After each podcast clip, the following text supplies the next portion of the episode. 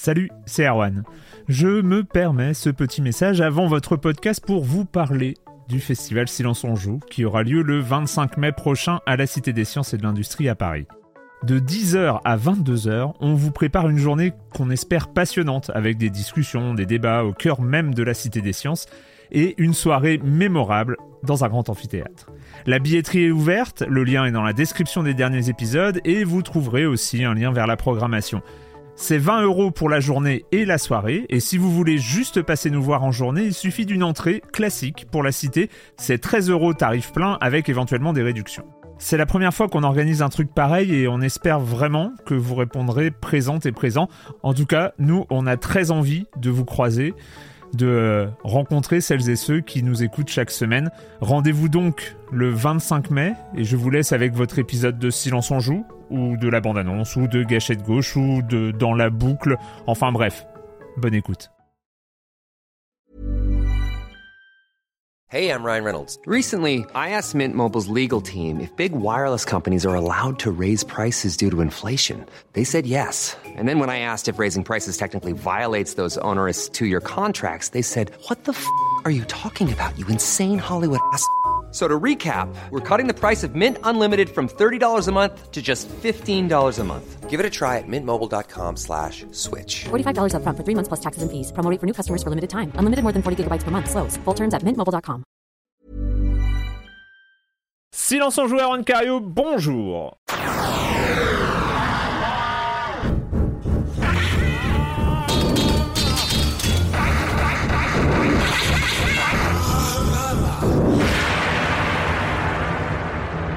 Au programme cette semaine, bah évidemment, on va pas faire d'émission spéciale, hein, pas toutes les semaines, et puis il n'y a pas une sortie comme ça toutes les semaines. Cette semaine, on va donc parler de Young Souls, on va parler de Tunic, et on terminera par Shroom Architect. Oui, vous n'en avez pas entendu parler peut-être, mais euh, bah, on est là pour ça.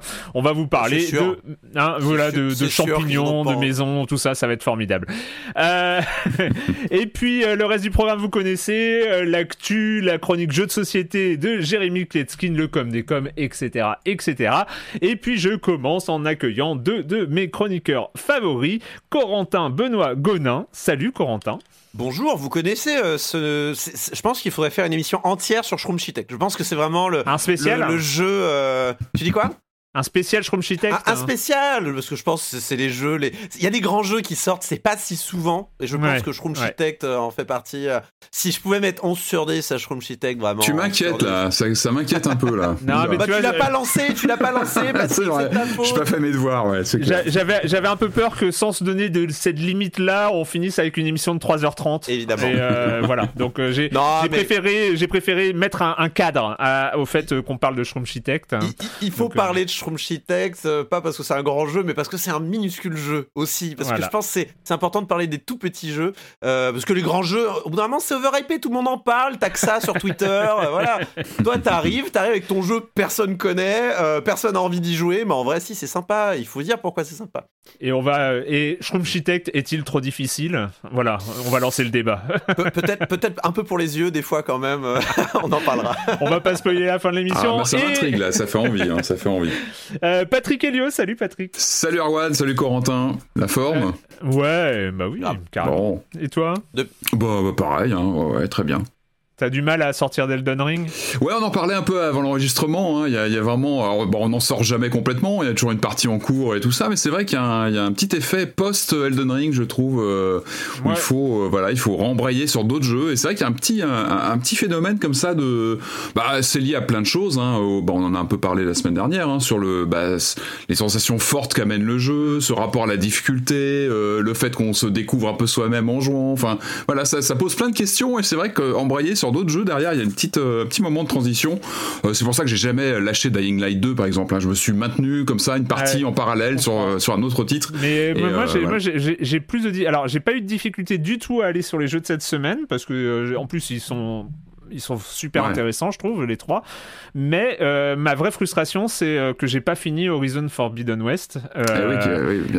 j'ai tellement l'impression d'abandonner Aloy euh, au milieu de nulle part dans ce monde que j'ai envie, vraiment, j'ai envie d'aller jusqu'au bout. Elle t'attend, elle t'attend, mais oui.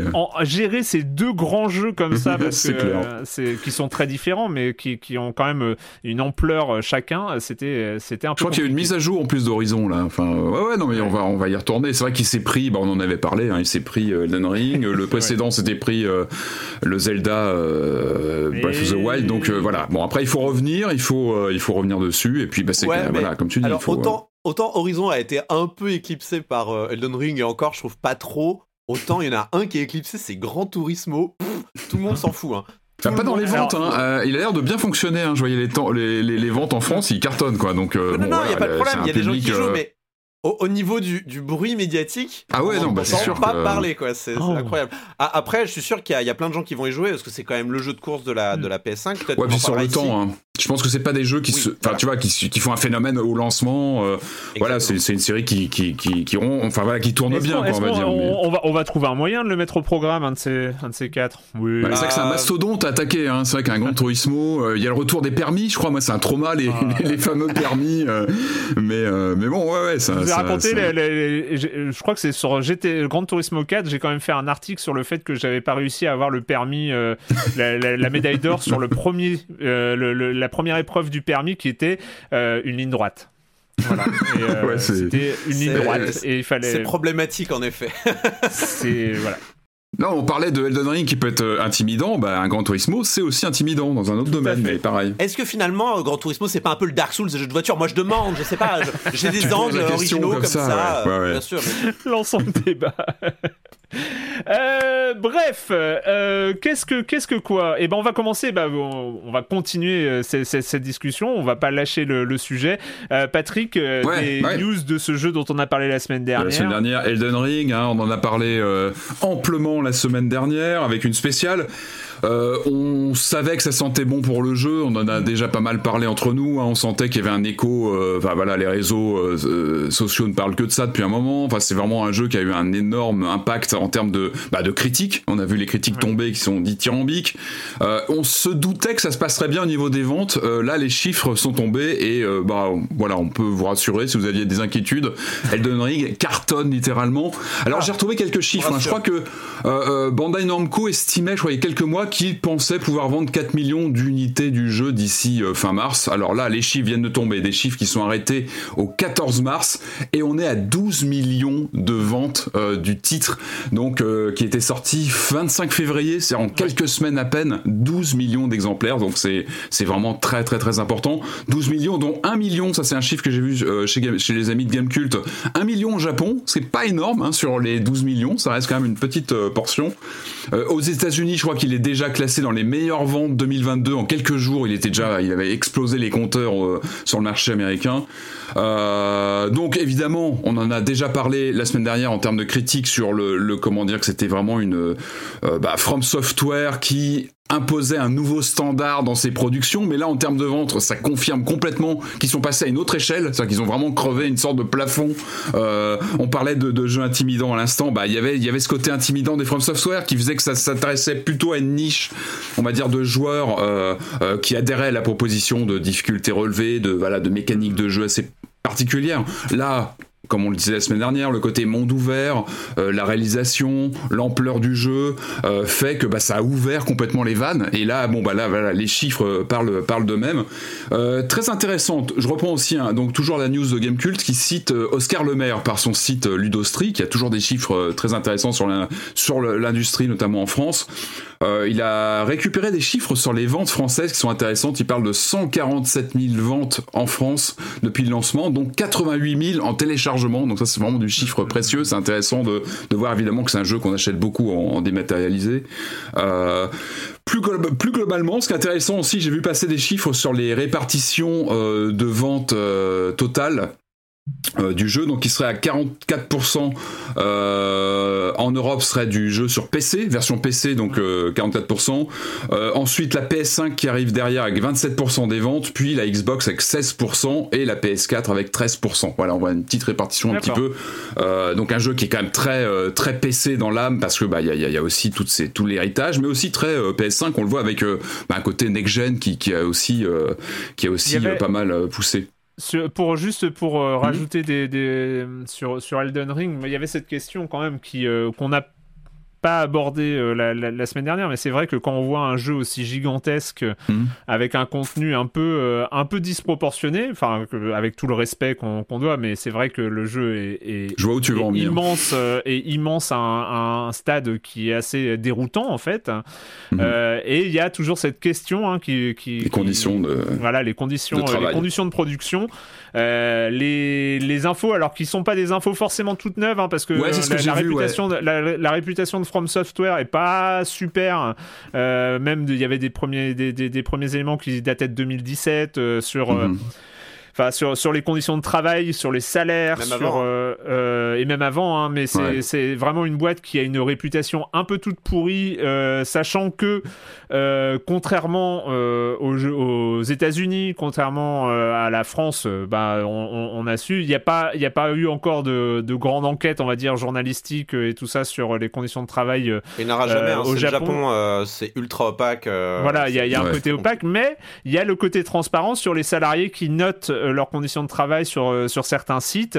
Et on sait, enfin, il y avait une comparaison qui était sortie notamment vis-à-vis -vis de Konami, qui a une réputation, mais pourrie euh, en termes de conditions de travail au Japon et qui est bien meilleur euh, en note globale que From Software, qui est donc euh, une des pires sociétés mhm. dans lesquelles bosser, que ce soit en termes de respect, du, respect des salariés ou de, conditions de rémunération ou de temps de travail aussi, avec des, des, heures sup à, n'en plus compter. Voilà, donc on... Et des histoires de sexisme aussi, hein, avec des, des témoignages de femmes qui, euh, dès qu'on a appris qu'elles étaient enceintes, ont été euh, jetées de la boîte. Euh. c'est ça. bon, c'est vraiment des, choses horribles. Alors après, encore une fois, je pense qu'il y a énormément d'histoires de crunch dont on n'entendra jamais parler au Japon, notamment dans des boîtes.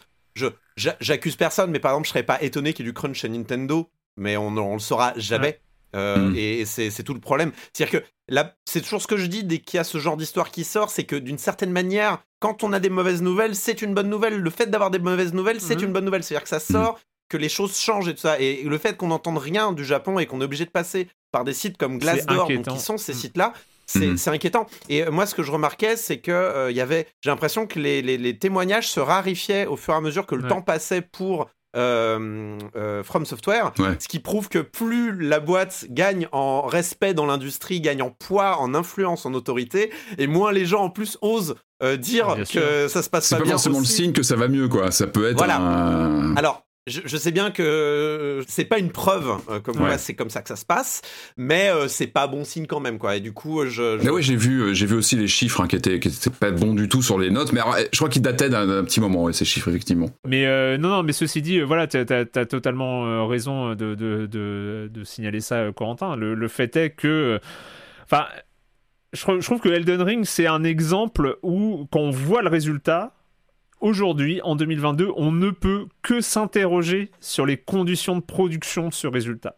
Le truc est tellement euh, disproportionné en termes de euh, en termes de contenu en termes et, on parle et ça et le contenu c'est c'est euh, ça va être les animations des personnages mm. en fonction des armes les animations des boss les le nombre de boss que tu trouves dans le jeu le nombre de territoires. Quand on disait c'est formidable un open world level designé bah oui mais un open world level designé ça veut dire que ça veut hein. dire qu'il faut travailler chaque mètre carré quoi. Donc il faut et, et, et, pour le coup même si on sait que From Software a énormément grossi en en termes d'effectifs. je sais pas combien ils sont aujourd'hui. Je sais pas si on a une, idée de la taille un peu du, studio. Euh, moi, moi non, mais j'avoue que quand, euh, enfin voilà, je, à un moment, on se met aussi peut-être nous-mêmes des œillères où on se dit euh, bon bah pas de nouvelles, bonnes nouvelles. Et ce que tu dis, euh, Corentin, est totalement juste. C'est euh, pas de nouvelles, mauvaises nouvelles dans, dans, mhm. dans, dans ce cas-là. C'est-à-dire que si on n'entend pas parler des conditions de travail, c'est que les conditions de travail généralement sont mhm. super moisies.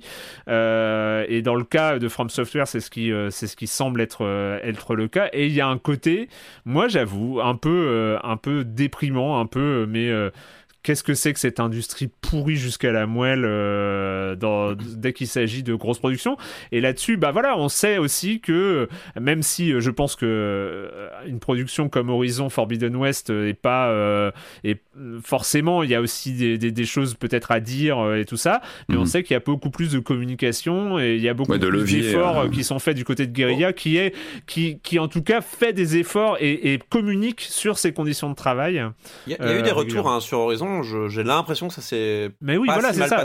Voilà, mais, mais parce que voilà, on a des retours et à ce moment-là, on peut se dire bon, ok, peut-être que tout n'est pas parfait, mais au moins il y a une prise de conscience, il y a quelque chose qui est pris en compte mhm. au niveau de Guerilla et, qui est, et, et, ça devient gênant. Je trouve que ça devient gênant. Effectivement, on a dit que Elden Ring était un très grand jeu, était une très très grosse production, était euh, faisait bouger les lignes du jeu vidéo et que c'était quelque chose d'assez enthousiasmant. Mais il y a un moment où euh, tu te dis bah ouais, mais c'est quoi le prix, en face quoi À quel prix C'est quoi le prix en face? Et j'avoue que euh, c'est c'est compliqué. c'est toujours, ouais, il y a toujours la douche froide quand tu commences à entendre ces échos ou à te poser des questions. Tu prends un pied euh, pas possible en jouant et t'as toujours ces questions qui arrivent parfois en décalé. C'est vrai que tu les as pas toujours immédiatement, mais puis tu commences à avoir les rumeurs qui tombent et oui, ça, ça, ça gâche la fête, clairement, toujours. Après, c'est vrai que moi, ce qui m'avait choqué sur ce Elden Ring, c'est déjà, et à cette échelle, parce que Sekiro, c'était 2019. Euh, alors, je mhm. sais que le From Software est compartimenté, qu'en vrai, le travail sur Elden Ring prédate euh, Sekiro, mais euh, Sekiro, c'était pas un petit jeu non plus. tu vois ce que je veux dire? C'était. du, coup, je, me disais, mais incroyable, un jeu pareil, c'est au moins 4 ans, tu vois, et là, 3 ans, et le jeu est genre parfait. Genre, il est pas. il est pas buggé particulièrement, il est, il, est, il est fini, il est propre, il est riche. Ouais, ça, pose question, quoi. Ça pose clairement question. Tu voulais parler aussi de, des nouvelles sur euh, un 1 de. Je crois que c'est ton ah, bah, jeu de 2021. c'était ah bah, c'était mon jeu de l'année dernière, clairement, sans hésiter une seconde. C'était Returnal hein, de Housemark euh, sur PS5. Moi, qui était un de ces grands jeux de l'année dernière en termes de mise en scène, de, de gameplay aussi, euh, à la fois très moderne et très rétro. Enfin voilà, j'ai adoré ce jeu. On en a aussi amplement parlé ici même. On a eu des annonces hein, dans une dernière prise de parole de Sony, les State of Play. Je crois qu'il y a eu une petite séquence sur bah, l'annonce d'une euh, extension gratuite, c'est important de le noter, hein, qui arrive le 22 mars, donc c'est une question de jour. Euh, pour Eternal, ça s'appelle donc, euh, j'ai plus son nom, Ascension. Ascension. Et bah, c'est chouette parce que bah, déjà c'est gratuit, donc il faut, le noter. Ça va permettre de relancer le jeu. au programme, on a de la coop. Alors ça, c'est intéressant. On va pouvoir se, lancer à deux. Ça peut être pas mal hein, sur des passages un petit peu tendus du jeu et on, sait qu'il est plutôt chargé en, en passage délicat. Donc jouer qu'un pote, ça peut vraiment, voilà, ça peut aider. Bien qu'ils nous mettent un truc euh, comme dans les euh, New Super Mario Bros. Euh, oui, où, le, le, personnage qui perd, il se retrouve dans une petite bulle, il flotte et, puis tu tires dessus et il revient en jeu. Et, ça, où il n'y avait pas un système où si tu touchais pas la manette, il avançait tout seul et puis il faisait ton, il t'aidait un petit peu, ce genre de truc. Bon, on n'avait pas là. Bon, toi, déjà la coop, ça peut, waouh, ça peut être une lumière comme ça vers le, vers, dans cet univers très sombre, mais qu'on adore, qui est vraiment très très marquant. La coop, et puis toute une séquence de jeux qui, qui va s'appeler la Tour de Sisyphe, bah voilà, tour de Sisyphe, euh, avec a priori donc toute une tour avec différents niveaux de plus en plus durs, donc on a quasiment aucune chance de réchapper évidemment, mais euh, mais ça fait envie quoi. Mais rien que le, le terme de tour de Sisyphe, le, le mot Sisyphe, alors moi c'est, enfin là tu penses tout de suite, euh, je sais pas moi j'avais des images. Non pardon. mais voilà, ça fait envie, mais rien que le mot Sisyphe pour moi ça, ça voilà, ça résume déjà quasiment le, projet même de Returnal. mais comme le disait très bien Albert Camus, il faut imaginer Sisyphe heureux. Voilà, je terminerai là-dessus. à méditer, et c'est très puissant, il faut, voilà, à méditer. Je suis, euh, euh, je suis, assommé par tant de culture là. Je sais quoi faire. Corentin, Corentin, allez, sans transition, euh, des nouvelles de, de, notre, de notre raout annuel du secteur Ouais. Ouais, ou pas, hein, finalement, puisque Electronic Arts a dit que. Enfin, non, c'est pas Electronic Arts qui l'a dit, c'est IGN qui a révélé euh, que en fait Electronic Arts ne fera pas de show à l'E3. Et là, je vous entends tous faire non pas Electronic Arts, c'était vraiment ma partie préférée de l'E3. Tu sais, avec les wouh ah ouais. Oh non, je vais pas. comment savoir s'ils vont prévoir un FIFA? D'ailleurs, ça va peut-être plus s'appeler FIFA, ça va peut-être s'appeler euh, football, je sais pas quoi, parce qu'ils sont en mode update pour arrêter de payer FIFA. Bref, euh, oui, bon, il y aura pas de EA Play Live. Vous vous souvenez, vous vous souveniez plus que ça s'appelait EA Play Live? Nous non plus, vous en faites pas, pas de souci. Euh, mais voilà, il y en aura pas, il y aura pas de grande, il y aura pas de grands rendez-vous comme les précédentes fois. Alors, en vrai, ils en faisaient depuis 2016. Sauf que, bon, j'avais oublié que ça s'appelait EA Play Live. Et là, évidemment, pendant le Covid, ils avaient fait ça en stream, comme tout le monde, en fait, hein, en, hmm. mode Nintendo Direct, évidemment. mais là, non, ils vont, ils vont rien faire du tout. Et finalement, ça commence à sentir un petit peu vraiment mauvais pour cette 3 qui, qui est-ce que le, Covid aura. Il est physique ou pas, du coup, cette année? Il est physique? Eh ben non, pas de 3 physique cette année. Ah ouais, du coup, ah pas de 3 en présentiel. Donc vraiment, cette 3 va être calme, on va dire. Alors après, il faut quand même noter que c'est remplacé par d'autres événements aussi qui arrivent. Donc bon, déjà, il y a tout le monde fait un peu sa popote. Euh, Nintendo, je pense, aura son ah bah événement euh, de, l'été ou de choses. PlayStation. Ils font leur vie, hein, Nintendo, depuis longtemps. Hein. Ça fait 10 ans, je crois, les Nintendo, même plus maintenant. Quand s'appelle Sony aura certainement l'équivalent d'un state of play euh, qui sera. Euh, d'ailleurs, les, les multiplis Sony, je sais pas si vous avez vu, ils, ils arrêtent pas de faire des state of, euh, state of play. Ouais, mais alors. Ouais, mais alors je les trouve encore un peu euh, chiche en annonce. Hein. Il faut encore qu'ils travaillent euh, leur state of play. Je, il y a eu Returnal, moi je suis content. Il y a eu Returnal. Moi, oui, non, bien sûr. Non, mais ils sont pas inintéressants. Mais à la fin, je regarde ça. que la cadence accélère. Ils accélèrent la cadence. Avant, c'était un peu ou annuel ou biannuel. Mais... Euh. disons qu'on sent que Nintendo a plus d'expérience encore dans ce domaine-là et est mm. capable de, préserver ses annonces. C'est mieux rythmé. Je sais, sais pas comment dire. Je mm-hmm. pense qu'il y a un savoir-faire encore. Mais Sony va y arriver, je pense, à terme. Mais pour l'instant, je, je trouve les state of je m'endors devant les state of play un petit peu pour l'instant mais c'est tard aussi hein.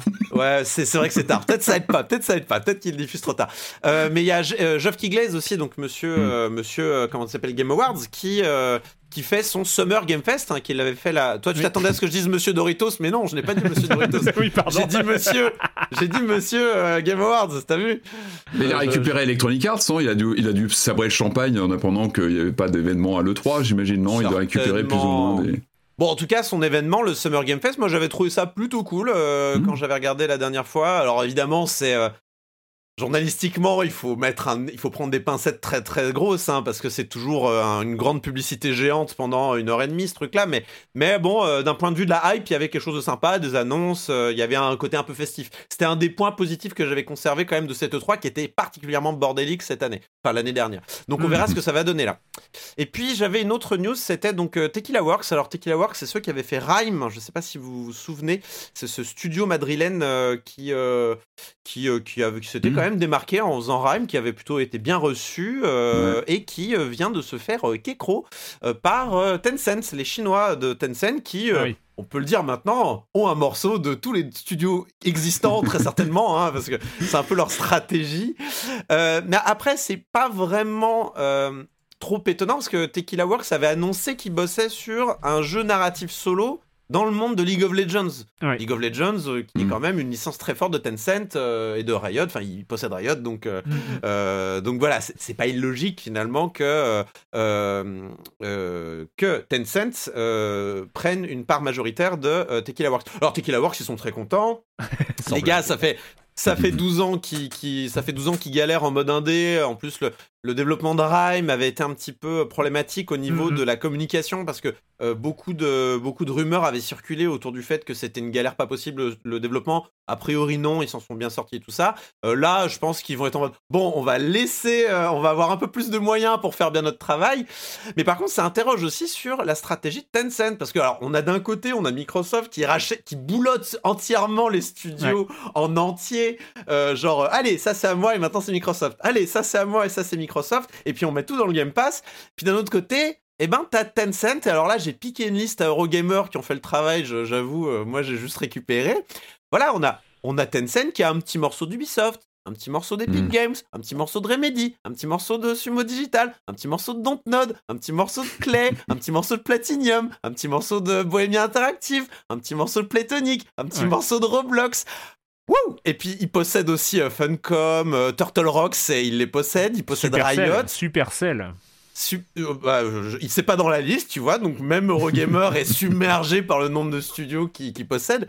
En fait, et il possède aussi donc euh, Timmy Studio. Alors on les connaît pas comme ça, mais en vrai Timmy Studio, c'est ceux qui ont développé par exemple des, des petits jeux, hein, Pokémon Unite et Call of Duty Mobile. Voilà. Bon, c'est Tencent c'est vraiment, c'est vraiment là, c'est un peu la même stratégie de Microsoft, mais par petits bouts. C'est vraiment, on, possède, on, a des billes partout. Bah, euh. dans, les petits bouts, euh, dans les petits bouts, deux petits bouts de Tencent. Là, c'est par, euh, en fait, juste, alors ça n'a pas grand chose, enfin si, ça a à voir. C'est Riot qui a pris des parts dans Fortiche. Oui, bah de Arkane. Qui a pris, qui a pris des parts dans Fortiche, le studio français qui a, qui a développé, enfin qui a créé Arkane, donc la série Netflix, la série animée Netflix à, à partir de, de League of Legends. Bon. a été très bien reçu d'ailleurs. Ouais, qui a été super bien reçu. Et donc, euh, voilà, pour dire que euh, c'est des petits bah, bouts de petits bouts aussi.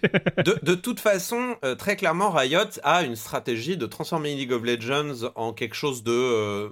Comment dire Très média mix. C'est-à-dire que on est le jeu vidéo, la, le, le, comment s'appelle le, la série animée mm. et puis même dans le jeu vidéo qu'on ait un jeu de combat qu'on ait un jeu narratif ils veulent transformer vraiment League of Legends en une licence euh, multimédia euh, dans le sens euh, plusieurs types de médias. Je, suis sûr qu'il y a des comics qui existent, ce genre de choses. Et clairement, il y a une volonté culturelle, presque Disney Disneyen, Disneyen, je sais pas comment dire, derrière League of Legends. Et je pense que c'est la chose à faire. parce que voilà, il faut créer de la hype autour de ces licences pour ensuite engranger de l'argent sur et pas avoir tous ces œufs dans le même panier. Ça, c'est clair que c'est une bonne. Mais Tencent, Attention, Tencent, Attention. Ils sont, ils sont puissants, ils sont puissants, au moins aussi puissants que Microsoft, je pense. Euh, le com des com de la semaine dernière, le com des com de la semaine dernière, rappelez-vous, on parlions de, non je rigole, euh, nous parlions évidemment de Elden Ring, alors évidemment beaucoup de commentaires, euh, beaucoup d'écoutes aussi, on voit que le sujet était, était attendu parce que en termes d'audience, il y a eu, on a eu un certain pic hein, au moment où le, podcast est, sorti, donc toujours, hein, le, je, je, le précise, je le précise plus à chaque fois mais euh, le com des com, c'est euh, sur le Discord officiel de Silence on Joue. Euh, vous trouvez un lien un peu partout. Il faut que je, il faut que je le remette dans, le dans la description du podcast d'ailleurs. Voilà, c'est vrai que chose. Donc à partir de là, vous le retrouverez le lien du Discord dans la description du podcast. vous le retrouvez aussi dans la description des sur sur YouTube aussi. il est là. à noter que nous avons des nouveaux emojis, des stickers qui sont apparus dans, dans le Discord grâce à Tissi. Hein, même pas précisé la ah. semaine dernière. Ah, euh, on, devient un vrai Discord, euh, même si euh, c'est, enfin, on a dépassé les Discord classiques depuis bien longtemps, mais. Pardon, mon, mon lobbying a donc fonctionné. Exactement. euh, et c'est pas fini, hein. il y a, d'autres surprises qui arrivent euh, à, ce niveau-là, mais je ne veux rien euh, spoiler du travail de, de, de bien sûr. Euh, beaucoup de discussions, il y a évidemment un fil de discussion Elden Ring où il y a des grandes discussions. alors, il cache les spoils, ça va être un sujet du Com des Com d'ailleurs, par ailleurs. et, et voilà, qu'est-ce qu'il y avait d'autre à dire sur ce Discord qui est toujours aussi formidable? Il y a toujours autant de choses un peu dans tous les sens, mais bref, pas mal de discussions autour de Elden Ring euh, à propos de l'émission la semaine dernière. Alors il y a celle-là de Monsieur U. Merci de noter, Magritte est un peintre, Marguerite une fleur. Le premier boss d'Elden Ring, c'est Margit. Voilà, c'est tout. Merci de votre attention. et, euh, et, Kirby, et, Kirby, qui dit et Kirby qui rajoute euh, l'absence totale de respect pour Margit dans ce podcast est délicieuse voilà donc on est marché dessus tous voilà et, on, a, on a écorché son nom assez volontairement. Je il, nous a vénère, il, nous a, vénère ce boss, il nous a trop vénère. Euh, donc voilà, il faut arriver un, peu au sujet, euh, au sujet de Discord, on va dire sur Discord. Euh, Flavien qui dit ça aurait été bien de dire au début que vous spoilez un gros moment de découverte par contre, sans parler de narration ou quoi que ce soit. mais le plaisir de la découverte est là, la claque existe et en connaître certains fils peut amoindrir l'expérience. Dommage. Alors on va pas réexpliquer le passage qui pose problème euh, sur la semaine dernière. Euh, voilà, c'est quand j'ai demandé euh, notamment quels étaient, voilà, est-ce qu'il y avait un passage mémorable? C'est vrai que Julie et Marius, je crois, ont parlé du même et semblerait que ça ait révélé quelque chose d'important pour les joueurs. Je vais juste préciser qu'il s'agit, alors oui, c'est un moment d'extase, c'est un moment qui, euh, qui, qui euh, a tombé la mâchoire, etc. C'est dans la première zone du jeu, qui est une petite zone. Alors oui, elle peut durer jusqu'à 20 heures de jeu, euh, cette première zone, mais c'est une petite zone par rapport à tout ce que propose Elden Ring. moi, j'ai considéré que parce qu'on restait dans cette première zone, on pouvait parler du château qui existait, enfin pas du château après, Marguerite justement, mais euh, euh, du premier château qui existe qui existe au sud de la zone de. Enfin voilà, j'ai considéré aussi que cette première zone était, oui, sans balancer des spoilers parce qu'en plus on, comprend rien à l'histoire, donc moi j'avais pas trop de mm. j'avais pas trop de d'inquiétude sur l'histoire, mais même en termes de découverte, je trouvais que les, ce qu'avait raconté, ce qu'ont raconté Marius et, et Julie montrait cette capacité d'Elden Ring à pouvoir euh, faire du wow euh, à chaque fois. Enfin, je veux dire, même après le château, euh, après avoir buté les, les, deux premiers boss, les, on va pas parler des panoramas qu'on découvre, mais les panoramas sont stupéfiants mm. et sont largement en termes de stupéfaction au niveau du passage dont on a parlé à la dernière émission. Donc, c'est là où je oui, je comprends et je, suis vraiment là-dessus, je suis désolé pour les gens qui ont considéré qu'ils avaient été spoilés. Je sais qu'il y a un, auditeur qui a dit euh, euh, est un peu dégoûté, il va attendre même d'avoir oublié ce passage avant de lancer Elden Ring. Pour moi, c'est qu'un petit passage par rapport à, enfin, pour moi, c'est tellement pas clé euh, dans. Mhm. C'était plus une illustration de ce que ça pouvait provoquer en fait. Et, euh, euh, voilà, c'est pour ça que la, ligne du spoil est tellement personnelle, c'est Et en même temps, je m'excuse, j'ai pas envie de gâcher le plaisir de jeu des gens qui nous écoutent. Vraiment, j'ai pas. C'est, ah, j'ai appris de mes erreurs passées, on va dire, et c'est vraiment quelque chose que je, je, prends en compte. Mais là, je, je donne mes excuses d'autant plus que très sincèrement, je n'ai pas considéré que c'était de l'ordre du spoil au moment euh, parce que j'ai on a on a enregistré, j'ai monté l'émission donc j'ai réécouté ces passages là et et je me suis vraiment pas euh, ça, ça, rentrait pas dans mes critères du tout. Euh, voilà. Donc mes excuses aux gens qui ont pu être choqués. Mmh. je trouve que vraiment pour avoir monté l'émission moi je pense que après avoir écouté l'émission il y a euh, on, ne dévoile rien de la force de, sidération que peut avoir euh, Elden Ring euh, à, certains moments du jeu. On, en dévoile, mais vraiment que dalle. On reste dans la zone de départ. donc voilà, c'est. Non, mais c'est bien que tu le précises et qu'on fait attention. Enfin, il peut y avoir des accidents toujours, mais on mm. n'est pas là. Il n'y a, pas de, pas de malice de, notre part à vouloir spoiler les gens par plaisir. Euh, c'est, Mais par contre, ouais, il y, a une ligne éditoriale au spoil et euh, je pense que Erwan, euh, moi ou Patrick, on, place la ligne à un certain endroit et qu'il y aura toujours des gens qui seront au-delà ou derrière cette ligne-là et que on pourra jamais plaire à tout le monde. Il y a des, mais au bout d'un moment, c'est aussi un choix de, de, lire du contenu sur une licence qui tient à cœur à des gens c'est toujours risqué de, de lire ou d'écouter du et contenu. Et c'est vrai aussi que la, la, forme du podcast euh, est aussi. Euh, c'est toujours compliqué de dire euh, attention, à partir de maintenant, on va spoiler jusqu'à la fin. ça nous est déjà arrivé, hein, je crois que sur, sur des Dontnod, on, en, on avait mis des balises, etc., entre guillemets. Mais, Parce que c'était plus simple à identifier aussi. Là, je pense qu'avec Elden Ring, on est dans une sorte de zone qui est pas forcément évidente à, à identifier. Parce que on a beaucoup parlé de nos expériences qui sont très personnelles, c'est ce qu'on disait par définition Elden Ring, c'est vraiment un vécu. Euh, donc moi aussi, je, suis navré aussi si certains ont pu ressentir une forme de spoil. Euh, en même temps, parler de ce jeu sans parler de son vécu, de, son ressenti euh, lors de, certaines séquences, c'est pas évident parce qu'on risque après d'avoir quelque chose de complètement dévitalisé, complètement désincarné. C'est cette limite où moi, je, c'est pas évident. C'est là où j'ai pensé. Enfin, encore une fois, on reste dans la première zone. Euh, c'est du vécu et c'est du subjectif. C'était vraiment du subjectif, même si c'était pour le coup partagé entre, entre mhm. Julie et Marius et, euh, et Franz aussi. Euh, voilà, ça restait un passage du début eh, du jeu. à la fin, il meurt. Hein. À la fin, il meurt. c'est comme ça. C'est toujours comme ça que ça finit, le Ring. Hein, voilà. En fait, je suis, je suis très très confus avec ça parce qu'en plus, alors j'ai écouté l'émission avec intérêt et ça donne envie d'y jouer et je, je sais même pas de quoi vous parler. Voilà. C'est non mais voilà, c'est mais c'est pour montrer que c'est très subjectif comme truc. Je sais pas de malgré, quoi vous Malgré euh. ces explications, je euh, présente mes excuses euh, mhm. aux personnes qui ont pu être gênées par par l'écoute. Je sais que ça peut être toujours assez désagréable. je continue rapidement sur le com des com. Red qui nous dit un petit point de désaccord sur le fait de devoir se faire un build précis et de s'y tenir faute de pouvoir avancer dans le jeu. Pour ma part et après avoir fini tous les FromSoft depuis Demon's Souls, je n'ai jamais eu cette stratégie de build Il en est de même pour Elden Ring, dans lequel je monte mes stats en fonction des armes que je trouve, des sorts que je souhaite tester, etc. Peut-être que je me fais la vie plus dure, mais il y a un vrai fun à tenter des choses. C'est selon moi un des points forts du jeu, l'encouragement à l'expérimentation. Comme disait Erwan, si tu changes d'arme, tu changes de jeu, et il y a dans Elden Ring un gameplay pour chaque joueuse et joueur, et le découvrir fait partie de l'expérience. Euh, c'est juste je, vous ai écouté sur ce point-là. Il y a, d'autres jeux hein, qui ont des builds de personnages. C'est pour ça que je suis un peu étonné. Euh. typiquement, on a parlé de Diablo 2. Typiquement, c'est ça. C'est-à-dire qu'il ne faut pas mettre ses points n'importe où, sinon le jeu vrai, tu en avais parlé sur, sur, Diablo 2. Et après, euh, sur ce que dit dans le passage que dit Ginred qui est important, c'est j'ai fini tous les FromSoft.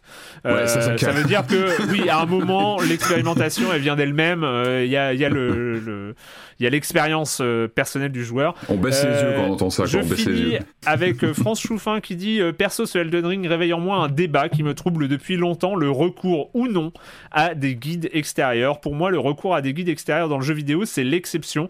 C'est quand j'ai adoré un jeu et que je veux en explorer toutes les possibilités après en avoir fait le tour de ce qui est après avoir fait le tour de ce qui m'était normalement accessible. Mais là, j'ai l'impression que de plus en plus, on considère comme normal le fait d'avoir hmm. recours à des let's play, des guides YouTube ou simplement pour euh, pour rendre possible le premier run. Ça me chatouille vraiment cette idée qu'on trouve normal qu'un jeu ne soit pas autoporteur.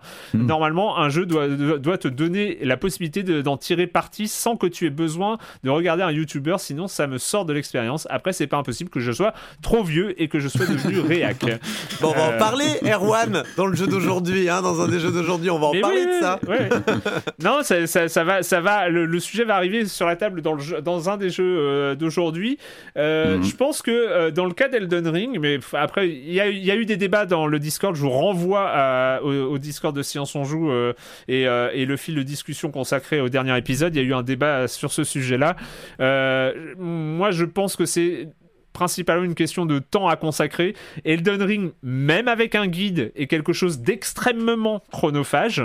Euh, mhm. tu peux regarder un guide de 3 heures sur un niveau, euh, même en regardant le guide, toi tu vas passer 15 heures dessus.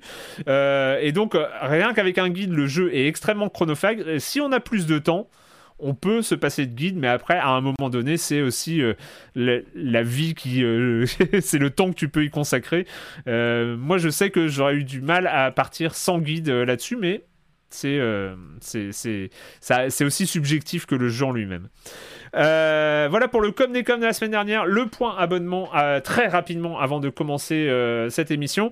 on en est à 370 personnes qui ont souscrit à l'offre d'abonnement à Libération de soutien à Silence en Joue. Je rappelle cette offre 5 euros au lieu de 9,90 euros pour soutenir votre podcast de jeux vidéo préféré, podcast hebdomadaire.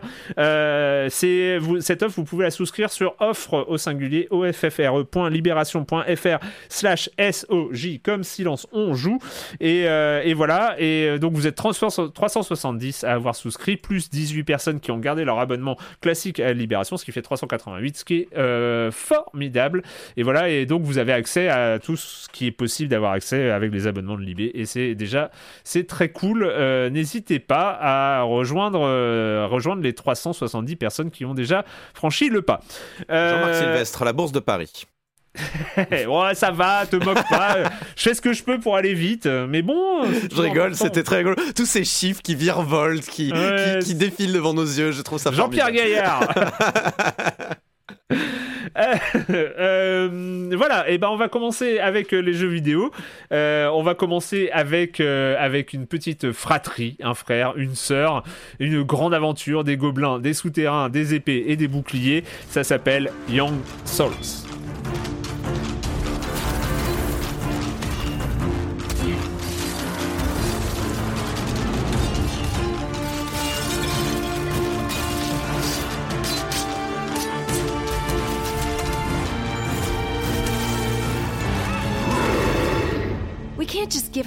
Young Souls, euh, Young Souls, euh, jeu euh, donc beat'em all. aux commandes, c'est One P, 2P studio français. Bref, on en parlera peut-être, on parlera un peu plus d'eux.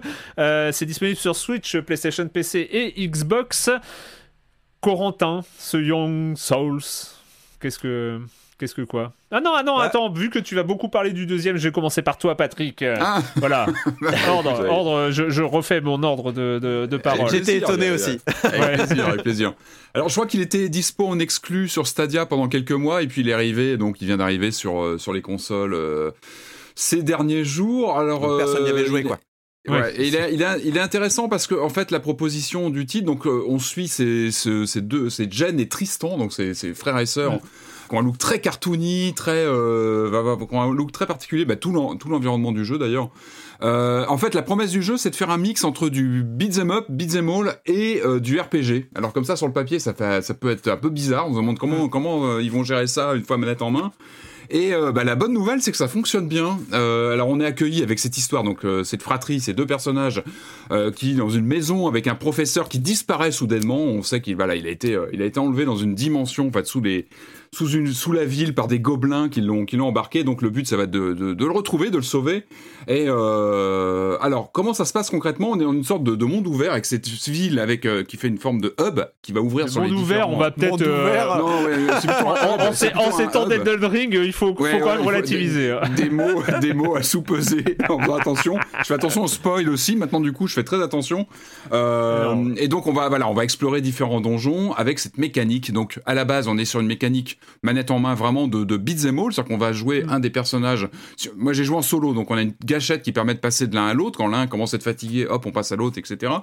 Et on va comme ça tabasser du, du, gobelin dans les, dans, les, dans les différents donjons avec euh, cette composante euh, RPG. Alors moi, pour tout vous dire, pour être transparent, j'avais un peu oublié au début du jeu. C'est-à-dire que j'ai commencé, moi, j'adore le beat'em all, j'adore ça. Donc euh, j'étais en mode bourrinage beat'em all, et j'ai vite compris qu'un truc n'allait pas en fait. C'est que le jeu m'a rappelé de façon très subtile que je me faisais casser la figure très très vite par des, vous savez, ces demi-boss de milieu de niveau qui me fessaient, mais d'une façon, j'avais un peu oublié la côté RPG qui passe finalement un peu dans le décor au bout d'un moment parce que il y a une, y a une voilà, un bouton qui appelle dans le, qui, qui, gèle un peu le jeu, qui amène un menu avec la gestion des, des objets. Mais alors très franchement, moi dans le feu de l'action, avec cette ville qui n'est pas en open world, mais comme ça avec différents points qu'on va pouvoir, on rentre dans les boutiques, on se balade et puis on, on attaque les donjons pour avancer dans l'histoire. J'avais un peu oublié ce côté RPG, je vous le cache pas. Et je me suis fait laminer. Et au bout d'un moment, je me dit mais ce boss, mais j'y arrive pas. Et d'un seul coup, ah éclair de génie, mais oui, il y a ces niveaux. Mes personnages. Mais, mais c'est surtout ces inventaires. Et là, ah mais là vraiment un grand plaisir. On me dit mais oui, mais ça y est, je comprends. Voilà, donc on ouvre l'inventaire, on se rend compte qu'on a amassé évidemment euh, de la monnaie du jeu et surtout des objets, c'est-à-dire qu'on peut équiper ces différents personnages, mais il faut le faire. J'ai pas eu l'impression que le jeu m'avait vraiment rappelé que, enfin voilà, il m'a un peu laissé le jeu. Je l'ai redécouvert au bout d'un moment où je comprenais qu'il y avait un souci. Et là, quel plaisir Ah ouais, je commence à équiper mes personnages, je change d'armes, je, les, je leur mets des, des, des, protections, etc. Et là, voilà, il y avait vraiment cette courbe où, au début, t'es un peu noyé. En plus, je trouve qu'il est un peu verbeux sur le début, c'est-à-dire que ça parle beaucoup c'est ah, mais c'est bien écrit, hein. C'est bien écrit, hein. c'est super agréable. Hein. Oh il y a des gros mots. Il y a des gros mots, c'est cool. En fait, vraiment, t'es embarqué là-dedans. Puis bon, bah voilà, moi, je suis, voilà, encore une fois, je suis, je suis vraiment un friand de beat'em all. Donc moi, je pars là-dedans. Et puis, euh, mais voilà, en, tout cas pour dire que c'est bien, euh, tout ça est bien imbriqué parce que finalement, le côté euh, beat'em all qu'on connaît par cœur, on connaît bien les jeux, les Street of Rage et compagnie. Et ben là, je trouve que l'imbrication du RPG, il faut pas l'oublier. Ne l'oubliez pas si vous jouez au jeu. Il y a vraiment, il faut gérer ces, ces menus et cet inventaire. Mais finalement, je trouve que ça s'imbrique vraiment bien dans l'expérience de jeu. Et une fois que tu captes bien que tu es aussi dans cette composante RPG, avec ce menu qu'on appelle ces objets à, comment dire, à équiper, tu peux améliorer tes personnages, etc. Et ben finalement, ça, ça, s'imbrique très très bien. Euh, alors il y a cette DA très chouette, hein, euh, vous le disiez, je crois que tu, le disais en, intro. Hein, donc euh, le studio, c'est un studio du, du, nord de la France qui est composé d'anciens de Ankama et d'Hydravision. Moi, Hydravision, j'aime beaucoup parce qu'ils avaient signé les Obscurs, ils avaient signé c'est vrai. Bah, ouais, ouais, ouais, La, team de Roubaix, quoi. ouais, euh, the Dark aussi. Enfin voilà, j'aime bien, j'aime bien ce qu'ils faisaient. Et puis bah, Ankama, c'est voilà, clairement, visuellement, il y a ils sont à côté, ils sont à Tourcoing là. Ils sont, euh, voilà, ils sont, ils sont euh, et, voilà en Kama, bon bah clairement dans le visuel, il y a, y a, une patte qu'on reconnaît, il y a quelque chose dans ce look euh, très cartoon, très avec des, des, des, couleurs un peu pastel et en même temps, tu, dis cartoon très sans dire, tu, tu, dis cartoon depuis tout à l'heure, c'est quand même très manga. Hein. Enfin, il faut, faut dire les choses. Le, le, design des personnages et tout ça, c'est, on est vraiment à mi-chemin entre le franco-belge et le, et le, manga. Enfin, c'est en Kama quoi. Il y a, y a, une patte en Kama qu'on ressent. Hein. Mais avec un vrai, une vraie DA spécifique, je trouve, euh, parce que sur les animations, euh, notamment, je te redonne la main après Patrick, mhm. mais sur les animations, il y a, y a ce côté Castle Crasher, jeu Flash, enfin héritage de jeu Flash entre ah, guillemets sur, aussi. Et sur ben, les animations. Quand, quand, tu regardes les animations, c'est toujours des subtils mélanges entre animation traditionnelle et animation procédurale. Et l'équilibre est magnifique. Je trouve l'équilibre. Voilà, c'est euh, exactement. Je voulais... En fait, il y a ce côté un peu euh, au-dessus de ce que. En fait, visuellement, euh, avant que tu contrôles le personnage, hmm. ça rappelle ces jeux Flash, ces, enfin ces jeux hérités de Flash et tout ça. Mais dès que tu es en jeu avec les animations, avec en plus même les cutscenes, les, les transitions. Ah les transitions qui sont vachement bien. il est super soigné et il est cohérent en termes de DA. Euh, et je trouve qu'il y a une vraie originalité sur les visages, sur les expressions, euh, sur les petites têtes qui, euh, les petites têtes des personnages quand ils parlent, les, mhm. les, et, tout ça. Je trouve que tout est super agréable. C'est bien, c'est bien mitonné. On sent que la cuisine est bien faite avec ses différents ingrédients qui prennent bien. Mm. On en a pour son argent, je trouve côté all. Voilà. Enfin, je trouve qu'il y, y, y a, ce qu'il faut, c'est-à-dire qu'on a un coup simple, un coup chargé, un système de contre qui est plutôt exigeant. Enfin, je trouve que le jeu est assez vite mm. exigeant dans la courbe.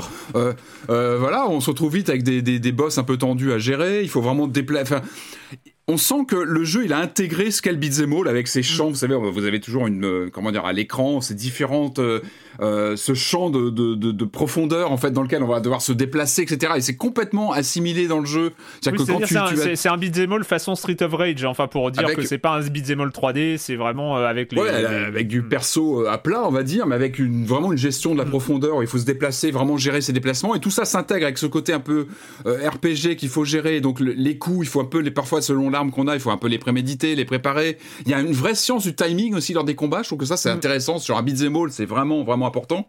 Euh, et puis, je trouve qu'il s'amuse. Il s'amuse avec ses mécaniques. On en parlait, la DA est, chouette. C'est très, très accueillant et ça donne envie d'avancer. Je trouve que le scénario, il vaut ce qu'il vaut. Je n'ai pas encore fini le jeu, mais bon, t'as envie, envie d'avancer, de, de, comprendre un petit peu ce qui se passe, etc. Je trouve qu'il y y a aussi une inventivité dans le design, qui à la fois avec des ambiances gothiques, etc. Alors moi, j'ai adoré. Il y a une séquence que j'ai beaucoup aimée euh, avec, euh, euh vous allez vous rappeler, avec une lampe torche qu'on doit porter, qu'on prend dans les mains et qu'on doit déplacer. En fait, on est dans le noir absolu, dans une, une petite séquence dans le noir, et on a une lampe torche qu'on doit prendre avec nous. On repose parce qu'il faut se battre en même temps. Il y a une tension qui se développe. Ça m'a rappelé un, je sais pas moi, un film comme Pitch Black, par exemple, ou avec une gestion du noir comme ça. En plus, c'est marrant, mais vraiment à ce, à ce moment-là. Hein. Pour moi, il est loin. Ah, moi, c'était immédiat, mais bon, Pitch Black, faut toujours parler de, Pitch Black. Mais c'est marrant, c'est vraiment le moment du jeu. Où je me suis dit, ah ouais, il y a vraiment quelque chose. À ce moment-là, il y a des jeux d'ombre. Le jeu, il se sent à l'aise à ce moment-là. Mm. En plus, c'est le moment où je me suis rappelé que j'étais sur un RPG, où j'ai commencé à booster mes personnages. Et c'est vraiment, euh, voilà, je sais pas, au bout de quelques heures de jeu où j'ai dit, ah ouais, ça y est, là, il se passe quelque chose. On n'est pas que dans de, je sais pas, pas de l'esbrouve visuelle, mais il y a quelque chose de plus.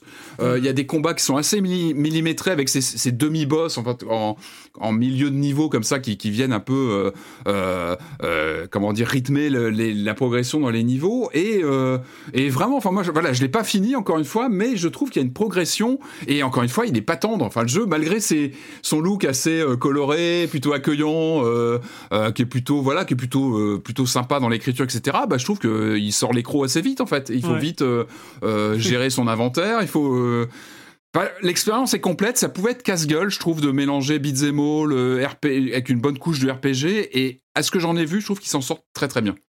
Corentin?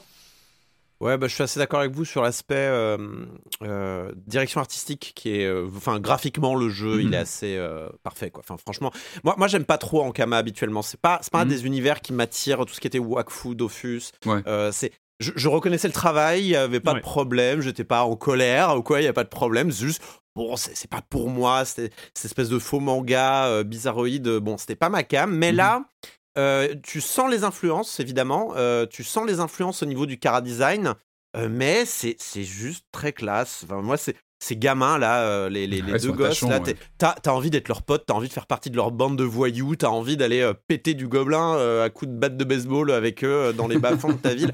Honnêtement, c'est chouette quoi. Ils vont pas à l'école, t'es en mode mais ouais, on va pas à l'école. franchement, il y a c'est chouette. Enfin, vraiment, moi, j'ai envie de continuer. C'est fort, hein, mais j'ai envie de continuer, même pas pour le jeu, j'ai envie de continuer pour continuer avec ces deux gosses, quoi. Vraiment, c'est vraiment chouette, quoi. Euh, en plus, ils peuvent, euh, tu peux les habiller, ils peuvent, euh, tu peux changer leurs vêtements, leurs baskets, c'est très libre. Tu peux échanger leurs vêtements, j'ai trouvé, c'était un peu cool. tu... Non, mais vraiment, c'est vraiment. C'est vraiment bon esprit, ouais, c'est clair. Très, très bon esprit. dans les dialogues, c'est un peu genre. Ouais, en, fait, au niveau du scénario, des dialogues, de l'esprit, de l'ambiance, on est vraiment dans un film d'action pour jeunes des années 80-90, mm. un peu Goonies, un peu un très américain. film. très américain. très américaine avec. On l'a pas précisé, mais la ville s'appelle Portsboro. Portsboro. on peut pas faire nom de ville américain plus classique que ça, je crois. Et vraiment, c'est t'as euh, as le petit bourg avec euh, la mairie euh, et autour les magasins. Enfin, vraiment, il y a le côté très. c'est c'est c'est Hills Valley quoi. Enfin, t'es à Hills Valley dans Retour vers le futur, il y a pas de problème quoi. Et puis la, vie, euh, la, vie quotidienne et puis en dessous le, le, surnaturel qui survient dans les. Voilà. on est vraiment dans l'archétype du, fantastique. C'est Sunnydale, voilà, exactement. c'est Buffy contre les vampires, exactement. Euh, mais du coup, euh, voilà, donc une fois, donc il y a ça qui est très très attirant. Euh, enfin, moi, moi, ça m'a tout de suite donné envie d'y aller. Mm. Ensuite, il y a l'aspect progression. C'est-à-dire qu'une fois que tu commences à mm. t'approprier ce système de beat'em all RPG, euh, on, commence à s'y sentir, on est, on est confortablement installé dedans. C'est-à-dire qu'il y a un côté genre, ah, là, je, là, je progresse, là, j'ai compris. Ah, là, je suis mort, mais ok, c'est pas grave, parce qu'il me reste de la marge de mm. progression. J'ai un ticket euh, à utiliser pour le, le, le, le, le y a, en fait, il y a un bâtiment, la salle de sport. on peut aller en salle de sport pour augmenter certaines capacités. Donc, moi, mon gars, euh, je vais donner euh, tout ce qui était euh, défense et force. Et, la, et la, la meuf, je vais plutôt donner des trucs genre agilité. Comme ça, le gars, il s'occupe des mêlées. Et la meuf s'occupe des boss, tu vois. Je, je, c'est cliché tout ça. C'est cliché là. Bah, c'est cliché, c'est comme ça que ça s'est fait. J'y peux rien. Je leur ai donné du matos. il se trouvait que c'était comme ça que ça s'est fait. Bon, euh, mais il se trouve que voilà. Bah après, elle, s'occupe elle, des boss, hein. Elle esquive tous les coups, euh, franchement. Euh. alors lui, il est là, il est bon, il y a une armée de gobelins qui arrive, c'est pas grave, je mets, je prends deux trois coups, c'est pas grave parce que je mets un énorme coup de hache, tous les gobelins s'envolent. Mais c'est marrant, t'as pas le même plaisir de jeu que les deux personnages. pareil, je les ai aussi fait évoluer différemment et du coup t'as un vrai euh, gameplay euh, différent quand tu changes de personnage en fait. L'arme est pas la même, souvent elle est plus courte chez l'un ou chez l'autre, etc. c'est marrant, mais avec cette fameuse gâchette qui fait changer d'un personnage à l'autre, j'ai pas pu essayer à deux malheureusement. Tu peux jouer à deux en, en, direct, ça, doit être très sympa. Mais je trouve que ça me porte une diversité, que c'est rien qu'avec deux personnages de, gameplay, de, rythme aussi. Et c'est pas, pas quelque chose de complètement nouveau non plus, hein, ce mélange de RPG et de beat'em Alors, euh, j'avais rappelé euh, son bon souvenir à Patrick euh, l'existence d'un jeu qui s'appelait Dragon's Crown, qui a été développé par Vanillaware, un studio japonais qui avait fait les Muramasa et tout ça. Mhm. et bah, on est là-dedans, on est vraiment dans du beat'em all à la, bah, la Street of Rage, mais avec des mhm. notions de RPG, d'équipement, de, leveling et compagnie. sauf que j'avais pas trop kiffé l'univers de Dragon's Crown, même si la direction artistique est extraordinairement belle hein, dans Dragon's Crown, c'est pas la question. Mais elle, je la trouvais un peu sans âme presque. Enfin, il y avait un côté trop beau et pas, enfin ça m'intéressait pas. Puis le fan service euh, était pas, c'était pas ma cam dans le fan service de Dragon's Crown. Là, ici, j'avais très très envie de faire évoluer mes personnages. Alors attention, le jeu est dur. Oh putain, qu'est-ce qu'il est dur ce jeu.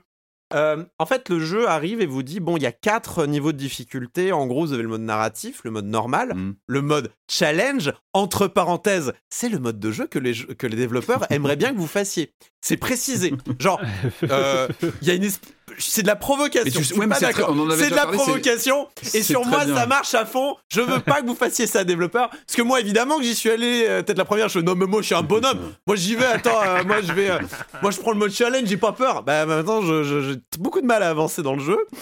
surtout qu'il y a des moments où tu sais pas trop comment progresser. Enfin, mm. je suis vraiment tombé sur un pic de difficulté à l'entre-deux mondes. C'est-à-dire qu'il y a le boss. le boss du monde 1 euh, qui m'a mm. donné du fil à retordre, mais à la rigueur, ok, je, je désespérais pas. C'est un boss, c'est fait pour Ils ont faire toujours deux barres de vie, la deuxième barre est toujours plus compliquée quand ils se relèvent. Mais quand le premier niveau du monde 2, tu bloques dessus pendant une heure, c'est pas possible. Pas possible. Et hors de question que je retourne dans le mode presseur. Je fais non, je vais faire le je vais faire le mode de jeu que les développeurs ils ont dit que c'était le vrai mode. Non, non, mais j'exagère bien sûr et je, je, me mets la responsabilité comme un grand. Mais j'étais en mode, bon, à quoi ressemble la vision des développeurs telle qu'ils l'ont mis? Ils l'ont précisé. Au bout d'un moment, je vais juger ce qu'ils ont, ce qu'ils estiment être la vraie expérience. Et, euh, et euh, elle est dure, les gars. Hein. Waouh Elle est dure, dure, dure, dure. Euh, monde 2, là, il, me casse les dents déjà un petit peu. je, suis, je, je, suis pas le meilleur joueur du monde, mais j'aime bien un bon challenge de temps en temps. Et là, c'est c'était dur, hein, les premiers niveaux du monde 2, là. Euh, qu'est-ce que c'est que c'est? Il y a une espèce de viking, là, qui me gelait avec ses chiens, mais j'avais trop de mal à les passer. Et en fait, ce qui m'énervait le plus, c'est que j'avais vraiment le sentiment que c'était un problème d'équilibrage. C'est-à-dire que je roulais sur le monde et il y avait un ennemi qui me, qui me, qui me ratatinait. C'est-à-dire que j'arrivais vraiment mhm. sans perdre un point de vie jusqu'au à ce mini-boss et le mini-boss me ratatinait. Et euh, je n'arrivais pas à comprendre pourquoi. Alors, est-ce que, est que mon build, est-ce que mon build de personnage n'était vraiment pas adapté à ce boss-là? C'est tout à fait possible. Euh, des problématiques qu'on connaît bien depuis quelques semaines, hein. des questionnements qu'on a régulièrement. Mais du coup, ça apporte un, un défaut au jeu, c'est que si vous êtes dans un cas de figure où le jeu est trop dur pour vous, ça va vous demander de grinder soit pour mm. avoir de l'expérience, soit pour récupérer de l'argent pour vous pour améliorer vos équipements, mm. acheter des, trucs. Et là, on retombe dans des travers de jeux qu'on pensait avoir laissés derrière nous euh, d'une certaine manière. Alors après, les mecs qui sont fans d'arcade et c'est Arcade Crew qui édite le jeu. Alors certes, je, comprends bien que c'est un peu écrit dans le nom et qu'il y a un aspect un peu arcade dans l'histoire de euh, d'être un petit mm. peu old school comme ça, mais mais du coup, je pense qu'on aurait pu trouver dans le système de game design des peut-être des, euh, des moyens de de donner la possibilité aux joueurs de, de je vais pas revenir au mode de difficulté d'avant. Euh, tu peux pas passer en normal, Corentin je, Entre nous, juge. Je regarde, regarde-moi et, on saura pas. Je vais, je vais, te dire un truc très très. Je vais te dire un truc, Erwan. S'ils avaient pas écrit euh, c'est le mode de jeu euh, qui est prévu par les développeurs, je n'y serais pas allé. J'aurais pris normal, comme une personne civilisée. Normal. Mais là, c'est là, il y avait écrit genre. C'est très bien, parce que je, crois qu'on avait déjà eu cette discussion avec Arwan sur le fait qu'on sait jamais très, on sait jamais quel niveau de difficulté prendre. En général, on prend normal parce que dans un jeu, il y a une sorte de code où c'est le truc de base, euh, le truc standard. Et, c'est vrai que quand un développeur te dit, bah va là, tu vas là parce que c'est celui que tu veux, tu veux avoir l'expérience qu'eux ont pensé en fait. Mais, mais, mais après le, enfin, comment dire, là, il y a quand même, il y a quand même un, comment dire, il y a une déclaration du développeur dans le jeu. Oui, non, je Donc, comprends, mais c'est pour ça. Je, suis, un, peu en mode, bon, j'aurais pris normal en temps normal, mais, mais là, tu, tu, tu nous dis, voilà, la, voilà le vrai jeu. Donc, ok, bah, on va essayer le vrai jeu, quitte à se casser un peu les dents. Euh, mais le vrai jeu, il est dur. Donc, euh, bon, non, mais après, bien, je trouve que c'est pas un au, final, c'est pas un problème. Il y a deux autres modes de difficulté plus faciles. Donc, il y a pas de mhm. problème. Euh, c'est pas un défaut ce que je raconte. Mais je tiens à préciser, ne vous, ne faites pas comme moi. et ne vous laissez pas ne vous laissez pas tilter par euh, ces diables de développeurs qui essayent de, vous attirer dans leur piège là. C'est pas bien. Mais c'est euh, intéressant, je trouve, de, voir ce qu'ils proposent. J'avoue que euh, il y a un truc qui m'a moi vraiment surpris et vraiment séduit dans le jeu, c'est que en fait le jeu est, est plus grand que ce qu'il paraît en fait.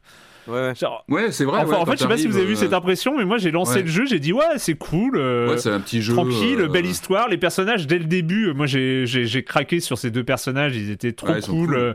Enfin, il y avait ce côté sale gosse et puis ce côté où, enfin, dans, cet univers où le fantastique, l'irruption du fantastique ne mm. déstabilise pas les héros, tu vois, c'est genre, comment ça de la magie? Oh, c'est cool, tu fais de la magie, mais c'est incroyable cette magie. ok, et, et, en fait, du coup, t'as as comme ça cet espace narratif qui se crée très bien euh, et, et, et, qui est hyper cohérent, c'est-à-dire la narration est plus importante que le scénario, on va dire. C'est euh, la manière dont c'est, dont c'est raconté qui, qui, qui est vraiment mm. euh, qui tient le joueur et qui tient le jeu. Et, et en fait, à un moment, tu te dis mais je suis dans, il fait quelle taille ce jeu? Et, parce que tu avais l'impression de, de pas de jouer à un, petit jeu indépendant, mais tu avais ce côté-là un petit peu de, de, petites propositions euh, et tout ça. Et puis. T'attendais à 10 niveaux et c'est fini, mais non, ouais. pas ça. et en fait, tu te rends compte que tu, tu arrives dans un dans un jeu quand même qui a euh, une certaine ampleur, qui a. Euh, c'est pas un beat'em all avec, un, avec 8 niveaux, ouais. c'est ça. C'est ouais, voilà, c'est pas, un, pas un beat'em all d'arcade où tu vas avoir 4 mondes avec 4 Même boss. Même un State of Rage, même un State of Rage qui peut avoir un peu plus de niveaux, mais on reste sur quelque chose de contenu en termes de taille. Et là, et là le côté RPG, en fait, ils ont vraiment développé mm. leur truc avec des nouvelles armes que tu as régulièrement, que tu as envie d'essayer, que tu vas améliorer chez le forgeron, que tu vas. Enfin, et du coup. On l'a pas dit, mais il y a, enfin, pour aller finir avec cet aspect un peu plus grand qui n'y paraît, c'est que hmm. c'est pas linéaire. C'est-à-dire qu'on entre dans des donjons et en fait, on a des choix, il y a des portes, il y, a hmm. des, y a des portes qui sont fermées à clé, il faut trouver la clé pour ouvrir la clé. Il y a, y a, un côté presque. C'est des donjons presque à la euh, Dungeon en fait. ah, voilà. bah, bah voilà. tu vois, je l'avais sous la main parce que j'ai beaucoup pensé à Darkest Dungeon en jouant en fait. J'arrêtais pas d'y penser, alors qu'on n'est pas sur les mécaniques mm-hmm. de gameplay euh, comparables. Mais euh, les séquences par euh, tableau, par l'évolution, enfin, il y a vraiment quelque chose. Alors évidemment, c'est une sorte de, de, gamification de Darkest Dungeon quelque part. Enfin, on est sur du beat'em all, mais ce métissage des genres est vraiment intéressant. je trouve que ce qu'ils ont fait, c'est vraiment original. Et puis, tu as à la fois la tension bah, d'un beat'em all difficile parce qu'il y a du niveau. Mm. Mm. Et en même temps, il y a tout ce côté euh, un peu, pas tactique, mais gérer ses équipements, etc. Et ça fonctionne bien, la recette fonctionne. Je trouve que c'est... Euh, ouais, puis il y a une découverte, t'as tout le temps envie de découvrir le prochain niveau. Enfin, t'as ce côté, j'ai envie de voir ce qu'il y a après, t'as envie de voir le, prochain euh, monstre, etc. Tout est beau et pétillant, mais on va peut-être préciser, Patrick, puisqu'on a eu la même expérience. Ah oui, que. c'est bien de le préciser, ouais. La version Switch. Pas ouf, Alors en hein, portable, ça, va, ça va, ça va en portable. Voilà, en portable, ça, passe. Euh, c'est pas ultra fluide, mais c'est jouable, c'est pas désagréable et tout ça. En docké, c'est une catastrophe. on a eu le même problème. C'est pas injouable, mais c'est pas agréable, vraiment ah, pas agréable. Alors, on est euh, au moment où ça rame tellement, parfois, notamment lors des bastons, en fait, où c'est très énergique, où là, justement, comme je disais, il faut vraiment, on est presque sur de la rythmique, où il faut faire très attention entre le bloquer, euh, attaquer, etc. Là, il y a des vrais moments de, de, lag, en fait, sur Switch en docké, et où moment, à des moments, moi, ça, ça a commencé un peu à handicaper même mon gameplay, et là, c'est un problème. Donc, moi, je suis ravi qu'il y ait une version Switch. C'est un jeu qui, doit être sur Switch, parce que c'est un vrai plaisir, même visuellement, sur le côté portable, il est. Bah, surtout, il, gagne encore à Deux joueurs, à deux joueurs, tu, tu, poses ta Switch, tu décroches les manettes et tu joues à C'est génial. Donc, euh, je, moi, je suis ravi qu'il y ait une version Switch. Par contre, euh, ça serait bien qu'elle soit un petit peu optimisée. J'espère qu'ils vont la mettre à jour, qu'ils vont la booster parce que. Euh, voilà, c'est le jeu qui est parfait en docké, même sur l'écran. Tu joues à deux comme ça, c'est cool, quoi. Voilà, là il y a un vrai problème de. Je pense pas que les autres bécanes soient touchées, mais en tout cas sur Switch, il y a ces petits sur PC, euh, sur PC, il a ramé un petit peu la première fois, euh, et après il s'est lancé euh, très correctement ensuite, et j'ai pas eu de problème sur les deux autres sessions que j'ai fait. Et mais voilà, peut-être un problème d'optimisation, c'est des choses je pense, Moi j'ai cru que ma Switch allait planter quand j'ai ouvert mes, mes, mes, menus d'inventaire, quoi. Mais vraiment des vrais ah, lags. Elle a planté, moi. Moi, j'ai eu des plantages. D'accord. Bon, bon bah, il faut, là, il faut, ouais, il faut, qu'il faut qu'il y ait de la retouche. En, fait, il y a et, le, pire type de plantage, c'est-à-dire des plantages entre deux temps de chargement. Donc, tu sais pas si tu as planté ou si c'est long à charger. Donc, t'attends. T'attends, t'attends, t'attends. Écran noir avec. Euh, ouais, non, c'est pas. Non, mais ouais, il faut, il faut. Bon, bah, je pense que ça peut jouer à pas grand chose. Euh, il faut, euh, faut mettre à jour. Et, et, ouais, surtout que le jeu étant très, très, très, très exigeant parce que, ouais, il faut parer. Il faut parer au dernier moment pour faire des comptes. faut appuyer sur le ça rigole pas, A pour choper, les pour choper les gars que tu viens de contrer, pour les jeter contre les autres ennemis. C'est comme ça, en fait, que tu t'en sors bien. Ou alors, faut esquiver aussi. Enfin, bon, ça demande quand même un timing précis et on ne peut pas se permettre de laguer en fait. Et de, ou alors d'être en 12 fps en docké quoi. C'est pas possible. Donc voilà. Ça c'était le, petit bémol technique. Le reste du jeu est quand même euh, très étonnant. Il est à 25 euros euh, mm. donc euh, sur toutes les plateformes hein, Switch PlayStation Xbox PC franchement très très très belle proposition. Enfin moi j'ai été pour le coup mm. j'ai été vraiment surpris de, de, la taille du truc quoi. C'est mm, vraiment vraiment très très cool ce Young c'est un jeu très cosy. Vraiment euh, bravo, c'est une jolie œuvre. Je suis très très et surtout j'en attendais rien. J'aime pas les beats all, j'aime pas en kama, donc je c'était pas pour moi, mais finalement c'est pour moi, donc c'est bien, bravo.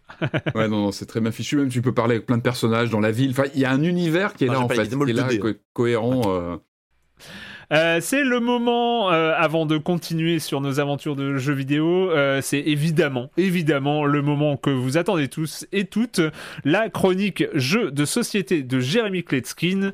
Salut Jérémy. Salut Erwan, cette semaine dans la chronique Jeux de plateau, on va parler d'Assassin's Creed, un jeu d'Ubisoft. Ne t'inquiète pas Erwan, j'avais pensé en effet un jour te surprendre avec une chronique jeux vidéo en lieu et place d'un jeu de société, mais ça ne sera pas le cas aujourd'hui, on va vraiment parler de papier, de carton et de plastique. Depuis Witcher 3 et le Gwen, c'est devenu la mode de placer des petits jeux de plateau ou de cartes au sein de jeux vidéo. C'est pas toujours des jeux très compliqués. Dans Red Dead Redemption, c'était du poker évidemment. Dans Far Cry, c'était des dominos. Je vais pas tous les lister, hein, mais ceux d'entre vous qui ont joué à Assassin's Creed Valhalla savent qu'il y a un jeu de dés qui est proposé. Son nom, Orlog, O-R-L-O-G, est imprimé sur une boîte bien physique et on va parler de cette boîte aujourd'hui. Pour commencer, il s'agit des mêmes règles, donc si vous y avez joué dans Assassin's Creed, vous les connaissez déjà. La proposition, comme on dit dans Silence on joue, est une mécanique assez euh, primitive. Chacun à leur tour, à la manière du Yams ou du Yahtzee, les joueurs vont lancer 6 dés. Ils ont le droit à 3 jets de dés, donc alternativement un joueur après l'autre. Et avant chaque lancer, on pourra choisir les dés qu'on conserve et ceux qu'on relance. Sur chaque phase de dés, alors euh, c'est vraiment je te rentre dans la gueule. Hein. Donc ce sont des haches pour les attaques de mêlée, ce sont des flèches pour des attaques à distance, puis il y a des casques pour contrer les attaques de mêlée et des boucliers contre les attaques à distance. Il y a deux faces euh, attaque mêlée et la sixième face c'est une main qui va permettre d'aller piquer des faveurs divines chez l'adversaire. En effet, il y a certaines faces sur les dés qui comportent des contours rouges et ça vous permet d'obtenir des faveurs divines. Avant la résolution, une fois qu'on a fini les trois lancers, on a l'opportunité, on n'est pas obligé d'utiliser euh, les pouvoirs d'un dieu qui vous coûteront donc ces fameux points de faveur divine. Au début de la partie, les joueurs choisissent trois dieux parmi les 20 disponibles. Voilà, certains dieux vont permettre de relancer des dés, de se soigner, euh, d'attaquer encore plus violemment. En cherchant les bonnes combinaisons, on peut construire des stratégies et donc euh, renouveler un petit peu l'expérience. Le jeu est cool, hein, c'est pas le truc le plus subtil du monde, mais à, l'apéro, ça passe. Le matériel, là aussi, vraiment très bien, il n'y a rien à redire. Ils ont reproduit les petites assiettes et puis aussi les textures sur les dés, euh, comme on trouve dans le jeu vidéo. Voilà, donc si vous êtes un énorme fan d'Assassin's Creed, évidemment, il vous faut ce jeu. Si vous ne connaissez pas Assassin's Creed, ce qui m'étonnerait, ben, il est bien quand même. Pour deux joueurs à partir de 8 ans et des parties de 10-15 minutes. Vous me connaissez très bien, moi et mes commentaires un petit peu désobligeants de fin de chronique. Eh ben, il n'y a pas de nom d'auteur ni sur la boîte, ni dans les règles, ni nulle part, et c'est bien dommage. Il y a les pouvoirs de certains dieux qui sont complètement pétés, et de manière générale, ce jeu pourrait bénéficier d'une touche d'innovation et de maturité. Voilà, je m'adresse pas uniquement à Ubisoft, mais en général, ces grosses licences qui sortent des jeux et euh, qui ne profitent pas de l'expérience accumulée par tant d'auteurs dans l'industrie du jeu de plateau. Moi, je leur dis, allez voir des feuilles d'outils, des euh, Katala, des Team Kaidama. Ils sauraient s'adapter, garder l'esprit, puis apporter cette petite euh, finition qui, à mon avis, manque un petit peu. Voilà, moi, je veux juste le meilleur pour les auditeurs. Bye bye Bye bye Jérémy, très très judicieuse remarque. c'est vrai que c'est vrai que c'est pas parce qu'on a créé un truc dans un jeu vidéo qu'on peut pas faire mieux quand on passe en mode, euh, en mode physique. Et, euh, et voilà. J'espère que ce sera euh, entendu, en tout cas, comme remarque. À la semaine prochaine. on va continuer, on va continuer avec, bah, on va dire la sortie majeure de cette semaine. Hein, disons que ça, change un peu d'ampleur, mais c'est quand même un jeu. c'est pas un petit jeu en termes de, moyens de développement et de ce genre de choses, mais c'est un jeu dont on entend parler depuis quelques temps, tout simplement parce que bah, quelques secondes de tunique, ça attire l'œil. On se dit mais qu'est-ce que c'est? Et euh, c'est un peu euh, le, c'est parce que le, cette mode du low poly euh, un peu euh, a, surgi il y a quelques temps et c'est vrai qu'un petit jeu mignon en low poly euh, bien foutu avec des petites animations là où il faut et ben quelques secondes d'un trailer de, de, de Tunic ça attirait l'œil et c'est vrai que ça fait quelques années je crois enfin je sais plus la première fois où on, on, l'a vu passer ce, ce Tunic moi j'ai l'impression que ça fait un an et demi ou quelque chose dans le genre euh, bah, euh, on, se posait la question, c'est quoi ce jeu?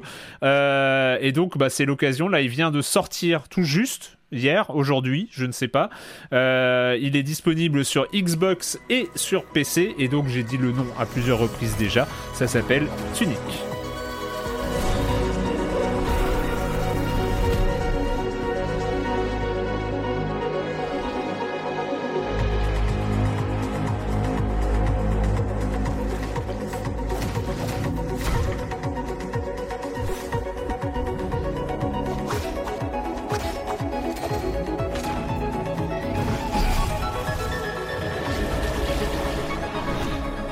Tunique, qu'est-ce qu'il y a de mieux que d'incarner un jeune renard avec un bout de bois, une épée ou un bouclier? Euh, Bah, pas grand-chose hein, en ce moment.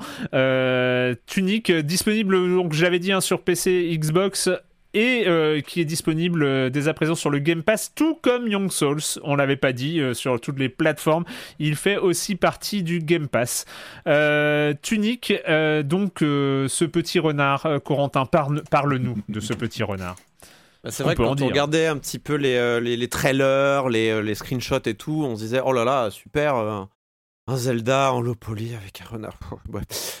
oui, bon, très bien. moi, en fait, j'avais un côté très je suis très très curieux de ce jeu, où j'ai envie en vrai. Si, j'ai envie en vrai de jouer. Mais c'est coloré, c'est mignon, c'est oui, non, 3D ISO, low poly, tout ça. Oh j'ai envie, en vrai, en vrai j'ai très envie, je l'attendais. Bah euh, je vais pas vous mentir, quand j'ai envoyé le mail, quand, quand un mail Tunic de, du RP qui gérait euh, Tunic m'a dit Oui, bien sûr, je veux jouer à Tunic, j'ai très hâte de jouer à Tunic, évidemment que j'ai envie de jouer à Tunic. Mais je m'attendais pas, par contre, à ce que la proposition soit particulièrement originale. Je m'attendais à un hmm. truc un peu pépère, un peu euh, confort et basta. Et en fait, pas du tout. 3D ISO à papa, quoi, à la papa, quoi, à l'ancienne. et en fait, non. En fait, Tunic, c'est une proposition qui est très étonnante. donc, le jeu démarre, on est, euh, c'est très classique, hein, c'est du Zelda. On se réveille sur une plage, euh, on est euh, désarmé, on est un petit renard vert et on commence à se balader. Il y a des, il y a des chemins qui sont bloqués, soit par des arbustes, soit par des, soit par des rochers, soit par des barrières. Enfin, on peut pas aller partout. Mmh. Et puis, on finit par trouver un petit coffre dans lequel on a un bâton qu'on va pouvoir brandir et taper des monstres avec. Et voilà, donc c'est un début de Zelda, on ne peut plus classique. Hein. c'est mmh. vraiment euh, progression à la Metroid d'objets pour se libérer des chemins et tout ça. Donc on commence à avancer, on avance, on commence à jouer. Euh, euh, on se rend compte que le jeu est peut-être un poil plus inspiré de Dark Souls. Il y, a, une part de Dark Souls, il y a mhm. une part de Zelda, mais il y a une part de Dark Souls aussi, puisque on mhm. récupère des potions qu'on peut boire, et puis en fait, quand on arrive à des points de sauvegarde, ça remet nos potions telles, enfin, ça les re-remplit. C'est drôle et ça remet les ennemis aussi. Voilà. Et ça remet les ennemis quand aussi. quand j'ai réalisé ça, je me dis mais c'est moi, c'est moi, il faut que j'arrête avec Elden Ring, c'est moi. Et non, ça me rassure. il y a vraiment quelque chose de clair et net. C'est pas moi, d'accord. On est d'accord. Il y a vraiment. C'est du Dark Souls, il y a pas de problème. Il y a une part de Dark Souls, une part de Zelda. Euh, ok, non mais très bien. On est d'accord. Euh, c'est pas que du Zelda, il y a une roulade, il y a de l'endurance. Enfin, Zelda n'a pas mm. d'endurance, par exemple. Zelda, tu peux rouler autant que tu veux. Et les, roulades dans Zelda ne te rendent pas invincible. Là, en l'occurrence, les roulades mm. te permettent d'esquiver. Et euh, il y a ce système de potions qui est. Mais c'est signé, c'est de l'estus, il n'y a pas de mm. problème. Il n'y a, pas de souci.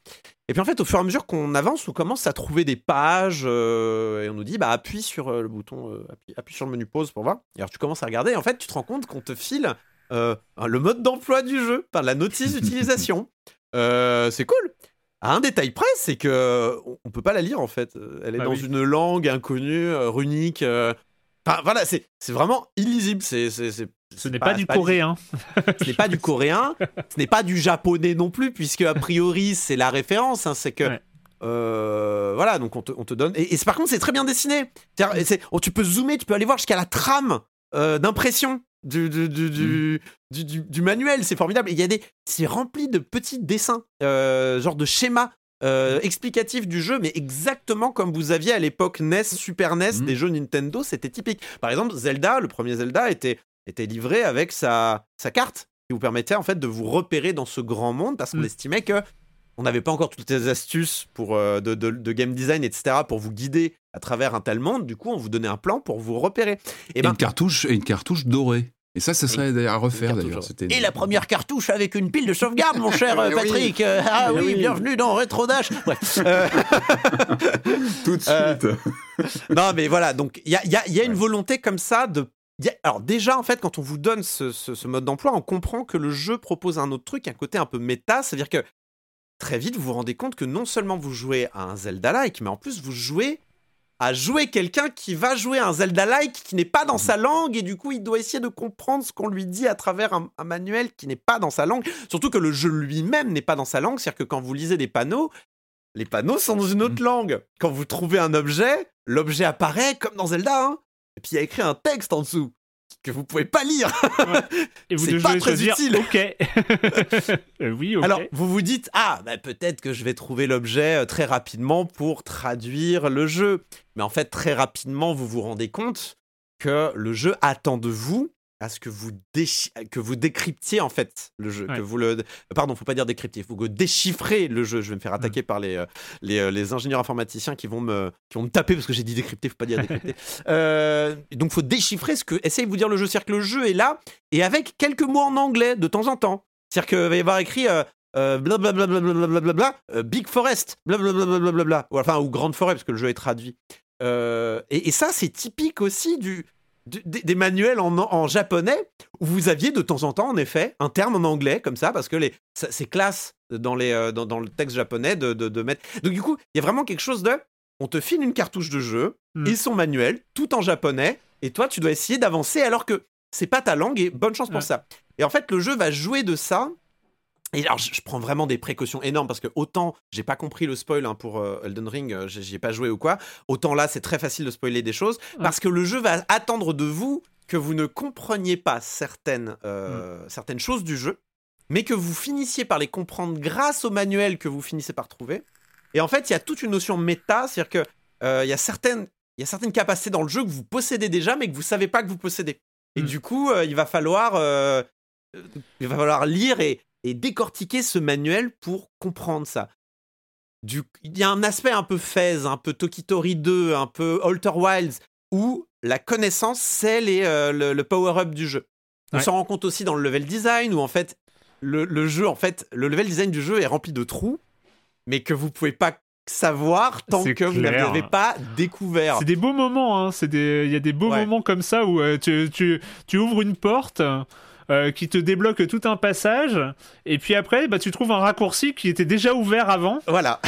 que tu aurais pu prendre par hasard, et donc contourner cette porte où tu t'es embêté à aller chercher la clé. Euh, euh, voilà, ça a été compliqué d'aller chercher la clé pour cette porte, et tu te rends compte que bah, c'était déjà ouvert par ailleurs, mais t'avais absolument aucune chance de, de, tomber dessus par hasard, parce que c'est de la 3D ISO. Euh, ça, c'est un point où on va revenir, mais c'est la 3D mhm. ISO, ce qui fait qu'il y a des parties qui sont cachées par des objets, etc., qui sont accessibles si tu contournes euh, un, élément, mais c'est pas évident de savoir que tu peux le contourner jusque vers la fin du jeu, je me suis encore fait avoir parce qu'au bout d'un moment, tu fais bon, je me ferai plus avoir, je vais essayer tous les coins euh, pour trouver les passages et tout, et des fois ça marche, des fois c'est cool.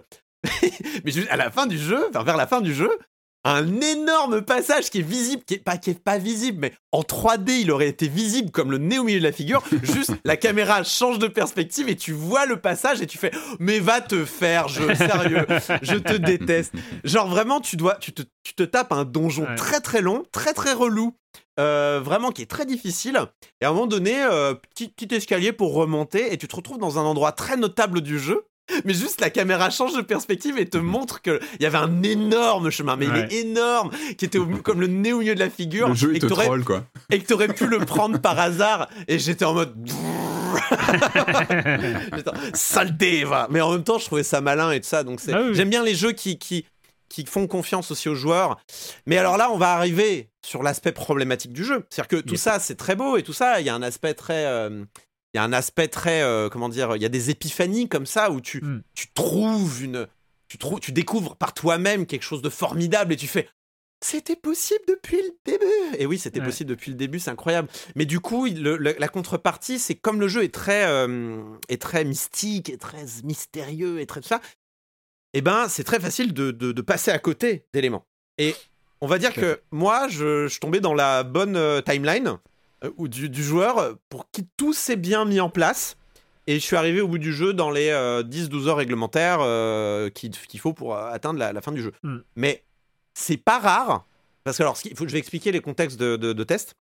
Euh, le contexte de test, c'est qu'on nous a envoyé le jeu et on nous a mis à disposition un Discord pour que les journalistes puissent discuter entre eux et puissent s'échanger des indices avec différents, euh, avec différents salons d'indices. Hmm. J'ai passé une tête, j'ai passé une tête dans le Discord une fois que j'avais terminé le jeu parce que je m'étais dit bon, j'irai voir le Discord si vraiment je suis coincé ou quoi.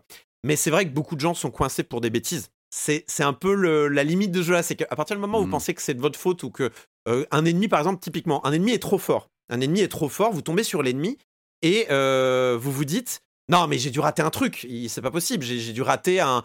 J'ai dû rater une arme. J'ai dû rater l'arme pour tuer le boss en trois coups. Mhm. Non, non, non, non. Ben, en fait, le problème, c'est que Tunic est un peu dur pour rien.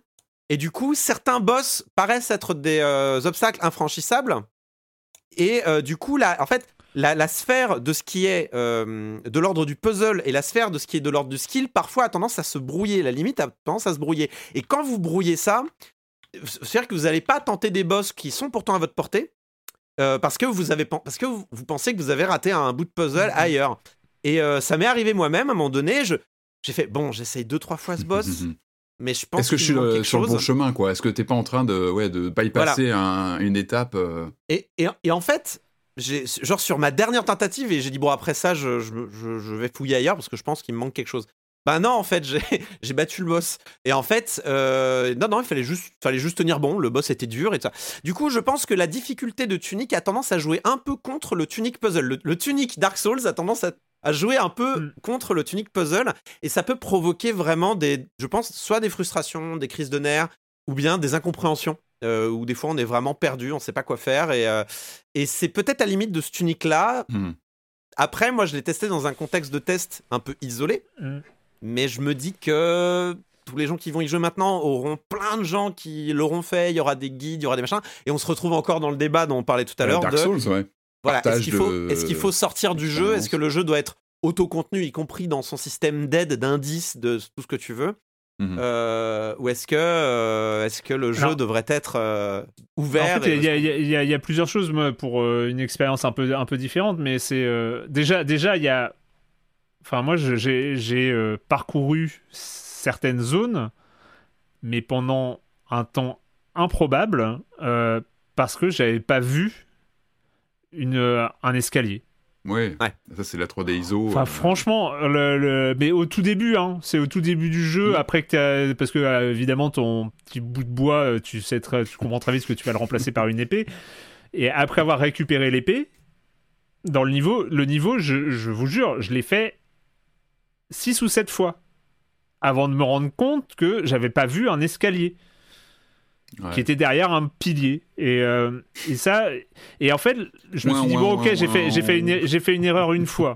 Ok. Et et en fait après je me retrouve à un niveau où je sais à un moment on te fait comprendre parce que bah justement sur ces notes là que et puis c'est pas euh, là pour le coup qu'il te manque un autre ustensile. Et, et là rien que pour le trouver ça a été aussi un enfer.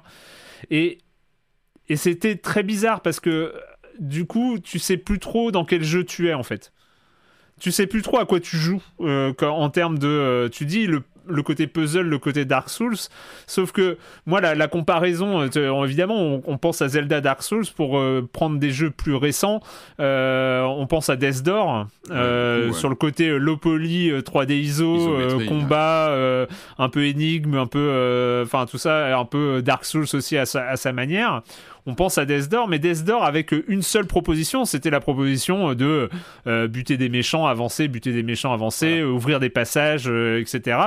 Et en fait, il était très fort là-dedans. C'est-à-dire que en termes de rythmique de combat, en termes de, de, gameplay de combat, avec l'arc, avec euh, la, distance, avec, enfin, il, il était hyper complet, il était super agréable à jouer. C'est-à-dire que il avait une gestion de sa progression dans le jeu qui le rendait difficile à certains moments, mais agréable en termes de découverte, en termes de raccourcis que tu débloques, etc. Death Door était vraiment super, euh, euh, vraiment très très fun à jouer.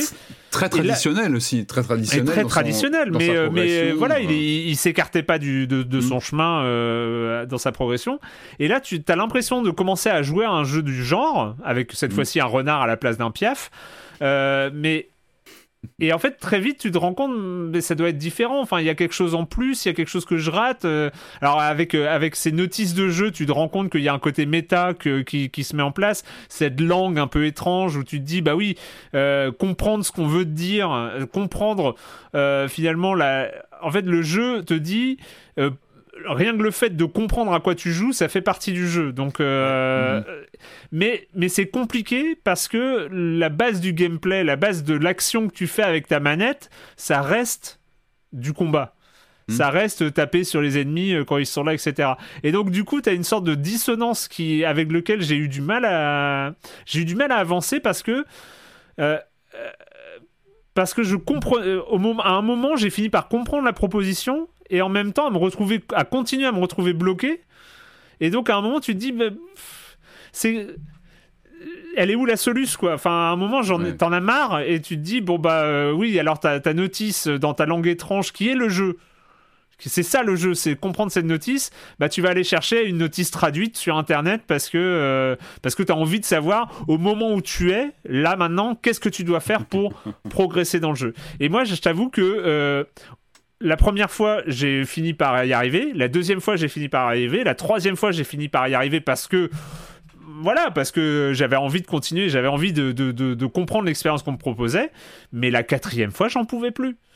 la quatrième fois, je me suis dit, bah, je suis nul, je comprends vraiment pas ce que me veut Tunic, alors qu'il est beau, alors qu'il est agréable, alors que j'adore, euh, j'adore ce qu'il me montre mais euh, il veut pas de moi quoi. Enfin mhm. c'est ouais il, devient cryptique en fait très vite euh, il y, a, y, a, y, a, ouais et puis mais il y a un côté cryptique dans les mécaniques euh, qui très vite s'impose qui peut être surprenant parce que moi le premier contact c'est euh, moi je trouve visuellement il est merveilleux. Enfin je trouve qu'il y, a les couleurs il y a une ambiance. Y a, on a l'impression d'avoir un diorama en action devant soi. Enfin il y a ce côté un peu à la Link's Awakening le, remaster qui est sorti sur oui il y a le côté tilt shift qui avec, les petits personnages j'ai l'impression de voir des miniatures. C'est tout mm. bête mais le, le renard il a des petites animations quand il rentre dans un, on se déplace, il regarde autour de lui. Enfin, il, a vraiment, il est animé, il a un, mm. il a un truc qui passe à l'écran euh, avec ce jeu. Euh, les musiques aussi sont chouettes, elles sont assez planantes, assez. Euh, enfin, j'aime beaucoup le, la, la, teinte musicale du jeu qui fait, qui, est assez raccord avec le, le visuel plutôt élégant, je trouve. moi, j'ai bien aimé ce côté. moi, ça m'a rappelé. Euh, bah, ce rapport au, moi j'ai eu la chance d'avoir euh, bah, de la Super Nintendo, de la, des, jeux en import Super Famicom, et j'ai vraiment connu ce euh, cet achat de jeux en version japonaise où tu avais cette, cette, cette, notice que tu que tu scrutais ou que tu comprenais pas tout. Effectivement, comme tu disais Corentin, il y avait des mots en anglais, mais le reste c'était tu comprenais pas. Et c'était avant Internet, c'était avant où aujourd'hui en deux clics tu vas trouver un PDF traduit machin. À l'époque non, tu avais ta pauvre notice et tu c'est marrant, ça m'a rappelé avec ces stimuli un, rapport très particulier aux jeux vidéo où tu il y a une zone d'ombre narrative que toi tu complètes parce que tu peux pas traduire le texte et tu, tu crées un peu euh, à ta manière des sortes de joints narratifs pour essayer de comprendre ce qui est euh, figuré à tel endroit, ce qu'on te dit sans vraiment pouvoir le lire. Et moi ça m'a rappelé euh, bah, un rapport à la notice, une notice de jeu, bah, ça paraît en 2022 presque un, un ovni, quelque chose de lointain et disparu. Là comme vous l'avez très bien dit, il y a un soin maladif avec ces pages qu'on retourne à l'écran, il y, a, presque un contact tactile. Alors, elle n'est pas là la notice on sent qu'il y a un amour de il y a, les petites annotations aussi. Illustrations. Ah, mais qui sont. Mais ça, c'est qu'effectivement, c'est du Zelda, c'est de la grande notice japonaise de la grande époque sur Super Famicom. Et ça, c'est un truc qu'on a un peu oublié. Moi, ça m'a ramené tout ça, ça m'a ramené ce hmm. contact au papier, à des textes que tu ne comprends pas, mais qui t'intriguent, que tu as envie de savoir, et que bon, bah tant pis, tu vas parfois le tu vas le comprendre par défaut en avançant dans le jeu, parce qu'il n'y a pas, encore une fois, il n'y avait pas Internet à l'époque. Donc, euh, ça, je trouve ça euh, réussi. Par contre, un peu comme toi, Erwan, je pense qu'on est à peu près au même niveau. Moi, je suis à, à 6-7 heures de jeu et je suis au plafond. je sens que je, pareil, je sature parce que je comprends pas ce que le jeu veut de moi et il y a eu cet émerveillement au début et euh, en plus moi j'ai retrouvé mes travers dès que j'ai eu l'épée j'ai flingué toutes les toutes les herbes et ça c'est très Zelda. Ah, d'ailleurs j'ai failli te prévenir j'ai failli te prévenir par euh, message. J'ai fait Patrick fais très attention il y a plein de trucs à casser. Et j'avais peur que j'avais peur que ça te mange ta vie. et le, jeu il m'a trollé. Hier soir j'ai eu le succès sur Xbox euh, Lone Man. Voilà j'ai eu le succès sachez-le. Et là je me dis ok bah on est en plein dans le trip méta où le jeu il m'a pointé du doigt. Il m'a dit toi je te reconnais je, je tes travers. Ça m'a fait rire. Ça m'a fait rire. J'ai dit, ok, c'est bon, on est en terre inconnue. moi, il m'a pointé du doigt en me disant, euh, ah bravo, tu as enfin utilisé des bombes à. Enfin, genre, je gardais trop mes bombes, j'osais pas les utiliser parce que je me dis, oui, mais il va, il va y avoir un boss. Je vais, je vais me les garder pour le boss, puis au final, je les utilise jamais. Et il m'a, pointé du mm. doigt aussi en me disant attention, order, je crois, c'était un truc comme ça. Par contre, sans spoiler, on fait attention de ne pas spoiler, mais effectivement, cette notice, elle est précieuse dans ce qu'elle peut rappeler pour les, les vieux joueurs. Par contre, regardez-la bien il faut la choyer cette notice, il faut bien la regarder. Et j'ai peut-être été un peu léger, on a un peu discuté avant l'enregistrement, je pense que moi je l'ai regardé plus pour l'esthétique, je l'ai trouvé admirable. Je pense qu'il faut bien la regarder en détail. Voilà. Parce qu'on que n'a pas dit, on n'a pas dit un autre détail qui peut être. J'ai donné un autre détail qui, ne révèle rien, mais qui est, plus d'autre de l'ordre général. Cette notice est annotée par un joueur mmh. inconnu. Il y a quelqu'un qui est passé avant vous, c'est peut-être un jeu d'occasion, j'en sais rien, mais cette notice est annotée. Ces annotations également, qu'on voit du sens et ont, ont, de la valeur. Vous le voyez, elles sont visibles, les annotations. Si vous passez dessus en vous disant Ah, c'est juste un style esthétique, machin, non, évidemment que non. Si la personne si la personne a entouré ça là sur la carte, c'est peut-être parce que c'est un lieu d'intérêt. J'en sais rien. Je dis ça, je dis rien. Mais c'est vrai que il y a, y a et le jeu d'ailleurs vous rend ce service de au moins placer votre personnage sur les cartes de la de la votre personnage quand même évolue. Ah c'est une carte mmh. moderne. C'est pas vraiment. Il faut pas se faire du repérage. Votre renard est indiqué où il est. D'ailleurs, il est indiqué de manière. Enfin, on pourrait croire que genre euh, c'est un élément de décor tellement il est bien intégré dans la notice, c'est incroyable. Non, non, non. Le renard en couleur, c'est vous hein, dans la carte. Donc utilisez la carte. Hein. Vraiment, c'est très important d'utiliser les cartes parce qu'il y a, y, a, y a des Enfin, parfois il y a des différences aussi entre la carte et ce que vous voyez. Enfin voilà, mhm. c'est ce genre de choses là. Il faut, il faut faire attention. Ou alors des fois, genre, il vous. Erwan, euh, je suis peut-être qu'un des escaliers que tu n'as pas vu ou une des, grottes que tu n'as pas vu, peut-être qu'elle était indiquée sur la carte aussi. Il y a ça arrive ce genre d'énigme. Mhm. Tu vois ce que je veux dire? Il y a, y a des grottes. Non, mais euh, non, non, je sais, mais je, donne un exemple. je, je, te pointe pas du doigt, mais je, donne un exemple de ce genre d'énigme que vous avez. C'est-à-dire que certains lieux sont invisibles à dessein Ouais. Mm. Mais la carte les indique. D'ailleurs, c'est très énervant, comme tu l'as dit tout à l'heure, quand d'un seul coup la caméra braque. Moi, il me l'a fait, je sais pas, j'avais dû trouver un coffre caché par hasard, et d'un seul coup, hop, la caméra bouge. C'est-à-dire que tu sors de la 3D isométrique euh, fixe, et il te montre que je pourrais tout à fait avoir une caméra libre, mais il ne le fait pas parce que c'est un exercice de style. Mais c'est rageant quand la caméra fait, hop là, je te retourne ça, je te montre ça, hop, je reviens à la, à la 3D iso à l'ancienne, parce que le jeu s'amuse aussi avec les limitations de cette représentation 3D isométrique. Mm, On sait que c'était un principe que j'adore parce que c'était aussi dans les années 80 un système économique pour donner un effet de 3D. Donc ça a été beaucoup utilisé avec les Nightlore, les, les Batman, etc. des années 80, Head Over Heels. Mais c'était vraiment pour de l'économie, donner une sensation de profondeur et de 3D quand euh, les machines avaient, à peine de quoi afficher quelques pixels. Là, c'est l'exercice de style souvent frustrant. Vous en avez très bien parlé, avec ces passages qu'on voit pas très bien. Euh, et c'est marrant, moi, quand la pareil, je me suis senti trollé par le jeu. Quand il a fait ce petit mouvement de caméra en disant, tu vois, je peux le faire, mais c'est tout. C'est juste pour là. Après, enfin, j'entends tout à fait l'aspect. Euh, j'ai pas vu l'escalier, j'ai pas vu la porte. Je comprends tout à fait que ça puisse arriver, et c'est un des défauts mm. du jeu qui est indéniable et de ça.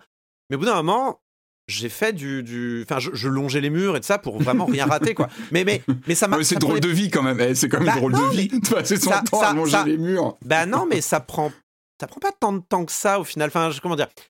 pardon, mais je vois une cascade. Premier truc que je fais, c'est je vérifie ah, qu'il y a un truc derrière la cascade. Et en effet, il y a régulièrement des trucs derrière les cascades dans ce jeu-là. Il y a, y a, je sais pas, il y a quelque chose dans le level design qui crie mm. regarde derrière. Et genre, il y a vraiment très souvent le level design. Je sais pas comment dire, je sais pas si c'est de la lecture ou de l'anticipation ou je commençais à lire des patterns ou je sais pas quoi, mais il y a vraiment des moments où j'étais plus du tout surpris par les escaliers cachés derrière les murs. Et, euh, et régulièrement, euh, enfin, j'ai j'ai pas fini, j'ai pas mis un temps fou à finir le jeu et j'ai pas eu le sentiment de faire du, du, du, door hunting, je sais pas comment on pourrait appeler ça, ou du euh, stair hunting, euh, comme on ferait du pixel hunting. Non, mais, mais, moi, moi j'en faisais un peu, mais. Hmm. Mais moi, c'est une question qui reste c'est euh, est-ce qu'il n'y a pas un curseur quelque part dans le jeu qui a été mal placé en termes de mystère Parce que, en fait, je crois. En, recomparant encore une fois à, à, ces Dark Souls, c'est euh, on a toujours comparé, euh, on a toujours parlé de la difficulté à Dark Souls mhm. et on l'a mis en équilibre avec le sentiment d'accomplissement absolument dingue qui, euh, qui arrive une fois que tu as franchi cette difficulté. Ça, c'était le, grand truc des, des, Dark Souls. Et, et là, là tu as ça, et je l'ai vécu dans Tunic à certains moments où tu, où tu trouves un truc et t'es là, ouhou, j'ai trouvé ça y est, c'était là, c'était là le truc. Sauf que sauf que t'es l'obstacle des fois il est invisible. Donc tu mhm. sais même pas contre quoi tu te bats en fait. Tu, tu sais même plus euh, où est le truc que tu dois chercher pour être content après de l'avoir trouvé. Et, euh, et, du coup euh, parce que les zones sont effectivement pas énormes, donc c'est vrai que tu peux comme ça aller chercher des petits passages. Elles sont très délimitées. Enfin, genre, elles sont très délimitées. C'est littéralement une page de manuel, c'est une zone, puisqu'on vous donne des plans au bout d'un moment. Et donc, Bon, c'est un peu des donjons dans Zelda, normalement, tu sais. Où mais euh, oui, après, après, moi, je suis curieux, je suis curieux d'avoir des retours de, de, joueuses et joueurs. Euh, pour, euh, parce que là, là, j'ai vraiment l'impression, moi, d'être passé à côté de quelque chose. Ouais, mhm. il y a un faux mot affreux.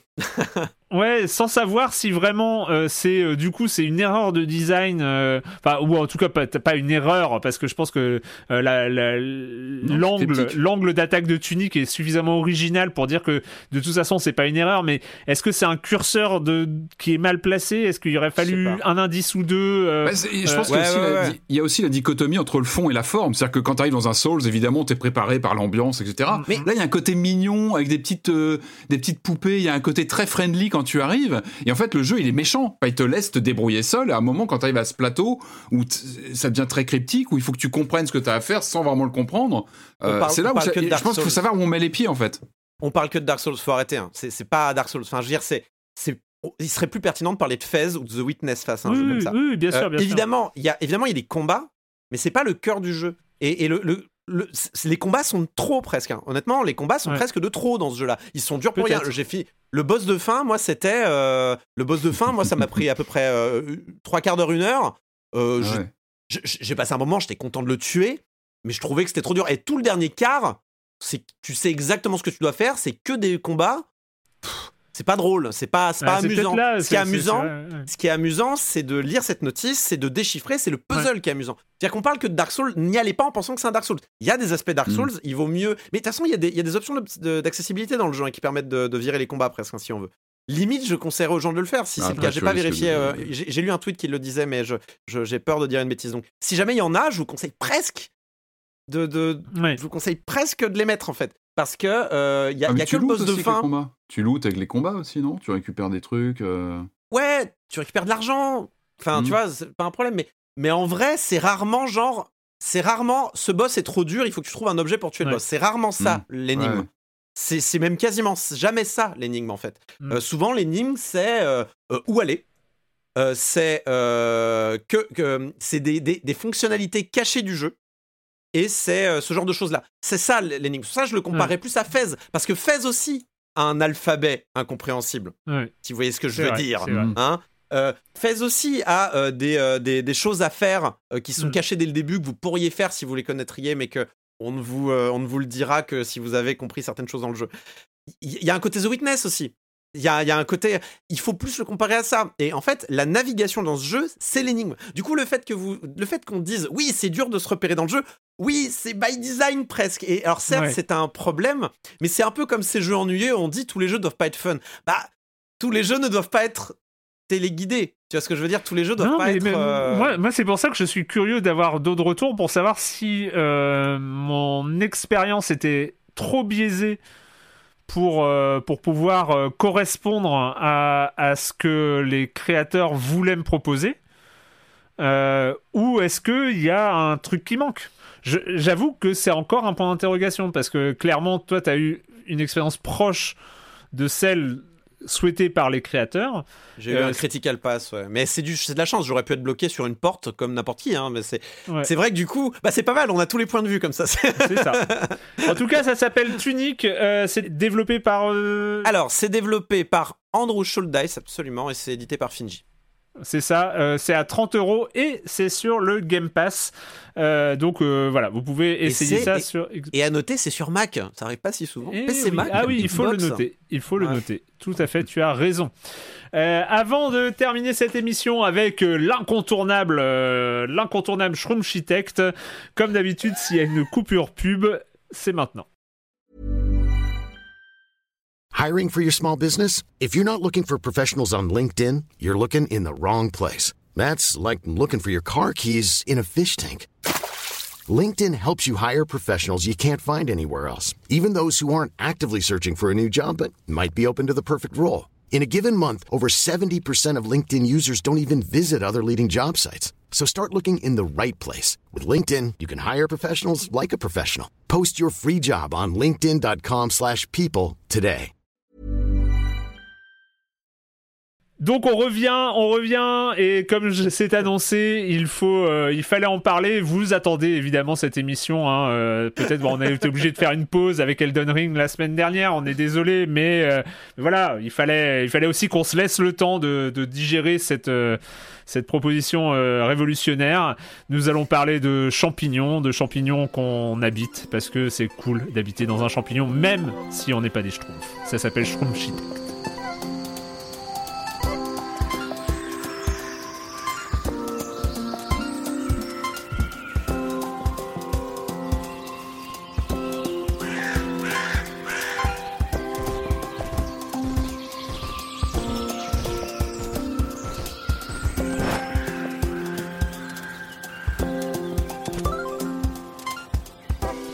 Architecte, donc je, l'ai dit tellement de fois ce titre, mais c'est peut-être parce que je l'aime beaucoup. Euh, c'est vrai que Shroomchitect, un jeu développé par Cake délicieux, euh, disponible à 6 euros sur Itch.io, mais disponible autrement. Euh, et c'est peut-être aussi le propos, c'est peut-être ce dont tu vas nous parler, Corentin. C'est toi qui nous l'as mis entre les mains. qu'est-ce que qu'est-ce que c'est ce Shroomchitect Alors, du coup, je me pose la question il faut vous dire Shroomchitect ou Shroomkitect Puisque c'est architecte en anglais? Je me pose la question, non. sincèrement. Non, Shroomchitect. Voilà, je réponds à. Voilà, il n'y a pas, eh ben, pas de débat. Voilà. Euh, donc, euh, euh, c'est un tout petit jeu. Hein. C'est un jeu qui est fait par, euh, grosso modo, trois personnes, deux programmeurs game designers et un, une personne au son. C'est deux Français, donc Benjamin Soulet, et, donc, qui est le cofondateur de Motion Tweet, pour la petite histoire. Hein, Ceux mhm. qui ont fait Dead Cells, vous connaissez sûrement, ou Horde, hein, pour ceux qui aimaient les jeux dans le navigateur de l'époque. voilà. Et Rémi de... Miniville, Miniville, on parle de Miniville. La brute, hein Allez, la petite partie de la brute, énorme. C'est vraiment le. Alors la brute, par contre, c'était une escroquerie totale, hein, soyons francs. Totalement. Mais on y jouait, hein, c'était bien. Eh oui. Eh ah, euh, et donc euh, Rémi Deveau, qui est son, euh, qui est son, voilà, son collègue sur, ce, sur le, collectif intitulé donc Punk Cake, alors punk comme punk, punk cake délicieux. et ils sont alors accompagnés aussi d'un, d'un, d'un, espagnol. Qui, alors son pseudo c'est Pantadrangle et on le connaît parce qu'il a fait la musique de Cyber Shadow dont on a parlé dans une émission précédente. Et et la musique n'était pas le problème, à mon sens, de ce jeu-là. De toute façon, le jeu a plutôt été apprécié. Euh, moi, je l'ai trouvé un peu chiant, mais voilà. Euh, bref, euh, Shroom c'est quoi? C'est un, c'est un, euh, c'est un, c'est un, c'est un Shroom Sim. je pense qu'on peut dire comme ça. c'est un Shroom Ça envoie du rêve tout de suite. Hein. Tout de suite, là, tu nous le vends en direct. Hein. C'est un, un, jeu de gestion de champignons. Alors en fait, donc on vous balance. Donc c'est un jeu qui, on vous balance un champignon. Donc genre une amanite. Voilà, une amanite euh, mouche comme ça qui on vous balance ça, et puis en fait, vous avez trois petits personnages. On dirait des petits Kirby, un peu, euh, des, tout petits mm. Kirby, euh, mm. euh, des esprits de la forêt, en fait, qui vont. Ben voilà, c'est un peu des promoteurs immobiliers du champignon, des promoteurs immobiliers fongiques, et les mecs, bah, ils vont euh, investir le, bâtiment, quoi. Voilà, tout bah simplement. Euh. Ah, c'est un bon champignon, ils tapent deux fois dessus, ils font Ah, c'est pas du placo, et puis, euh, et puis ils commencent à gratter dedans, hein. Et puis ils grattent dedans. Alors, au début, non, hein, au début, ils ont, ils, ont, ils, ont pas de, ils ont pas de matériel. Alors, du coup. Ah bah, ils, ont pas le matos, hein, donc il va falloir aller en forêt. Bah oui. Donc ils, prennent, ils prennent leur petit panier et tu leur dis bah, Allez, file, file, file, file acheter. file chercher. file, chercher. Alors, il faut quoi? Il faut des fruits, il faut du bois et il faut des graines. C'est les trois ressources principales. Puis après, chacun de vos petits personnages là, donc au début vous en avez trois dans un, dans un petit champignon. Euh, ils ont quatre, euh, en gros ils ont quatre euh, jauges. Ils ont faim, ils ont sommeil, ils ont, ils ont comment dire, un, but dans la vie. Enfin, voilà. Ouais, alors ils, sont, ils ont de la sociabilité, il faut qu'ils papotent entre eux, voire flirtent. Ouh, on peut flirter, incroyable. et ils, ont en gros un sens. Est-ce que leur vie a un sens? Mm. Est-ce qu'ils font des trucs utiles, ce genre de choses et en gros, euh, vos, vos, petits personnages, ils vont vous obéir plus ou moins en fonction de est-ce qu'ils sont en, bonne forme. Et il faut que ces quatre jauges soient remplis. Très très classique hein, jusqu'à présent. Très très classique. Mm. évidemment, vous allez manger des fruits, vous allez euh, dormir dans des lits, ce genre de choses. Et alors, vos petits personnages, vous pouvez leur demander de creuser, de construire des torches. Il y a une notion de luminosité parce qu'il y a un cycle jour-nuit qui alterne tout ça. Et puis, une fois que vous êtes prêt, vous allez commencer à euh, gratter dans votre champignon pour commencer à faire des salles, commencer à poser des lits un petit peu là où il y a de la place, creuser des fenêtres, mettre des torches, des lampes, des tables et tout ça. Et puis voilà, investir votre champignon. Puis après, vous le revendez sur le marché de l'immobilier. Vous attendez que. vous attendez... Non, je rigole, je plaisante, je plaisante. Mais voilà, en gros, c'est un jeu qui est très chill, d'autant que la direction artistique, elle est euh, low poly, low texturée, tout ce que vous voulez. Euh, c'est du gros pixel qui tâche. On n'est même pas dans du 32 bits à la PlayStation X, on est dans du euh, super FX de la Super NES, là. Hein. Vraiment, c'est c'est de la 3D, vraiment, vraiment, avec du gros, gros, gros, gros gros pixels. Hein. Alors après, et je pense qu'on va attaquer sur le mauvais point du jeu tout de suite. Est-ce que c'est une bonne idée d'avoir un jeu de gestion quand on a aussi peu de pixels à montrer à l'écran c'est une question qu'on peut poser parce que on peut se poser la question. C'est une ambition en tout cas, c'est une ambition. C'est une ambition qui est tout à fait bonne. Mais mais bon, voilà, c'est vrai que c'est le problème, c'est que dès que tu rentres dans le champignon, parce qu'en fait avec la roulette, hein, on peut euh, on peut découper le champignon en tranches et regarder ce qui se passe à chaque niveau. C'est vrai que ça devient vite une bouillie de pixels un peu euh, très difficile à discerner et c'est vrai qu'on se fait vite mal aux yeux. Moi j'ai joué deux heures, euh, c'est vrai que j'ai dû perdre deux points à chaque œil, c'est c'est un peu problématique. Mais bon, ça c'est un détail et c'est c'est un, c'est un exercice oulipien presque. Hein, euh, euh, exactement, C'est un exercice de faisons un, jeu de gestion avec 3 euh, pixels. C'est de l'expérimental gameplay. Voilà. voilà.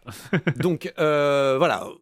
À, part ça, le jeu est très classique, adorable, adorable. Le jeu est adorable. Le... Alors, moi, je vous conseille un truc. Vous commencez le jeu. Euh, pas que la musique soit pas désagréable, mais c'est juste que l'expérience est mieux comme ça. Vous prenez, le, vous prenez les paramètres et vous baissez la musique à, 20%, 10%.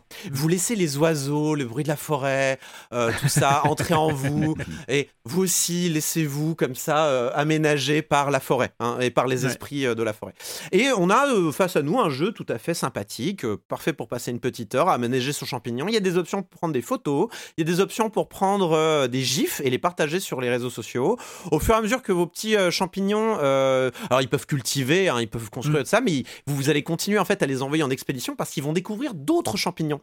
et ces autres champignons vous permettent ensuite de d'aménager en fait d'autres champignons dans d'autres parties parallèles. Vous pouvez tout à fait lâcher votre amanite phalloïde pour aller sur votre amanite tumouche et commencer une nouvelle partie là-bas, mais vous pouvez revenir sur votre amanite phalloïde à tout moment. Et vous allez avoir des champignons plus gros, plus intéressants à construire, avec 5 petit esprit de la forêt à ce moment-là. Ou alors à un autre moment, vous allez avoir trois champignons bleus. Et donc, ce qui sera rigolo, c'est de faire des passerelles entre les champignons. On peut vraiment faire ce qu'on veut. C'est, assez sympathique. On peut, c'est vraiment une, un jeu d'expérimentation libre parce qu'en plus, le jeu est pas très difficile du point de vue de gestion. C'est-à-dire que vos, vos petits esprits de la forêt, ils vont pas mourir. Hein. Si jamais vous les nourrissez pas, ils vont juste être euh, ronchons et ils vont pas vous obéir. Mais euh, voilà, c'est un jeu qui est là pour la détente et qui est sympathique. Alors pourquoi je vous parle de ce jeu? Parce que des jeux de simulation, il y en a beaucoup et euh, il y en a sûrement des meilleurs que celui-là. Euh, bon, déjà parce que je le trouve très charmant d'un point de vue de la DA et, c'est un minuscule jeu et moi j'adore les minuscules jeux, hein, fait par deux personnes, euh, je trouve ça formidable. Mais parce qu'en fait, euh, le collectif Pancake Délicieux dont je vous ai parlé, donc ces deux personnes plus la personne à la musique, ont un système en fait assez, on va dire, c'est presque, ils ont punk dans le nom, c'est vraiment punk pour le coup. C'est-à-dire Devolver, c'est plus punk. Erwan. C'est plus punk depuis quand Devolver? Je sais pas depuis plus mais Devolver c'est industriel presque maintenant. Non mais je veux dire c'est ça reste un gros Pedro euh, je crois qu'ils ils ont ils, ont tué quelque chose avec euh, on s'est dit ah Annapurna c'est un nouveau punk mais même plus. Même pas Annapurna. Même plus. Et là on va se dire ça, pour film maquette euh, j'ai plus confiance on, va se dire ça pour Finji bientôt, euh, mais en fait non, ça, reste finalement un modèle assez traditionnel. Ils ont, ils ont renouvelé quelque chose de manière tout à fait légitime et tout ça, y a pas de problème. Mais aujourd'hui, c'est devenu presque, c'est plus punk, c'est mainstream finalement de jouer un jeu Devolver avec La manière dont euh, Punking Délicieux fait les choses, et c'est pas les seuls, euh, c'est de dire, ok les gars, on va faire un jeu par mois.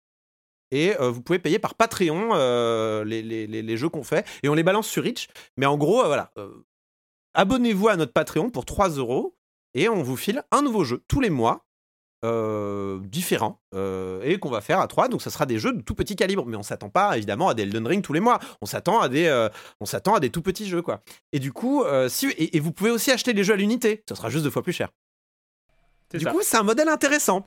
Vous c'est-à-dire que dans, dans, ce modèle là on, est on, on, est vraiment les, les comment dire on est vraiment là à financer en fait une, une volonté artistique d'itérer en plus sur le même moteur euh, que, qui développe au fur et à mesure des jeux. Euh, qui s'appelle Sugar. Euh, j'en ai parlé donc à, à Rémi, à, Rémi Deveau qui, travaille sur le moteur et il dit on désespère pas de le, de, le vendre aussi un jour pour que les gens hmm. eux-mêmes puissent faire des jeux avec ce moteur-là. Et en fait, je trouve cette, je trouve cette vision du jeu vidéo ultra saine et ultra. Euh, c'est vraiment comme euh, on, ferait du Patreon sur des artistes euh, illustrateurs ou, ou, des musiciens. C'est intéressant, d'avoir d'avoir ce modèle-là. Alors leur Patreon, c'est encore un petit Patreon. Hein, ils en ils en vivent pas, mais il y a il y, y, y a cette démarche là qui euh, voilà, de, de, gameplay expérimental. Hein. Quand je l'ai dit, euh, c'est des sites qui existaient euh, au début des années 2000 où tu avais des sites comme ça, où tu avais des, des builds de, de, petites expériences de jeu comme ça qui étaient partagées parce qu'on essayait différents types de, mécanismes, différents types de jeux.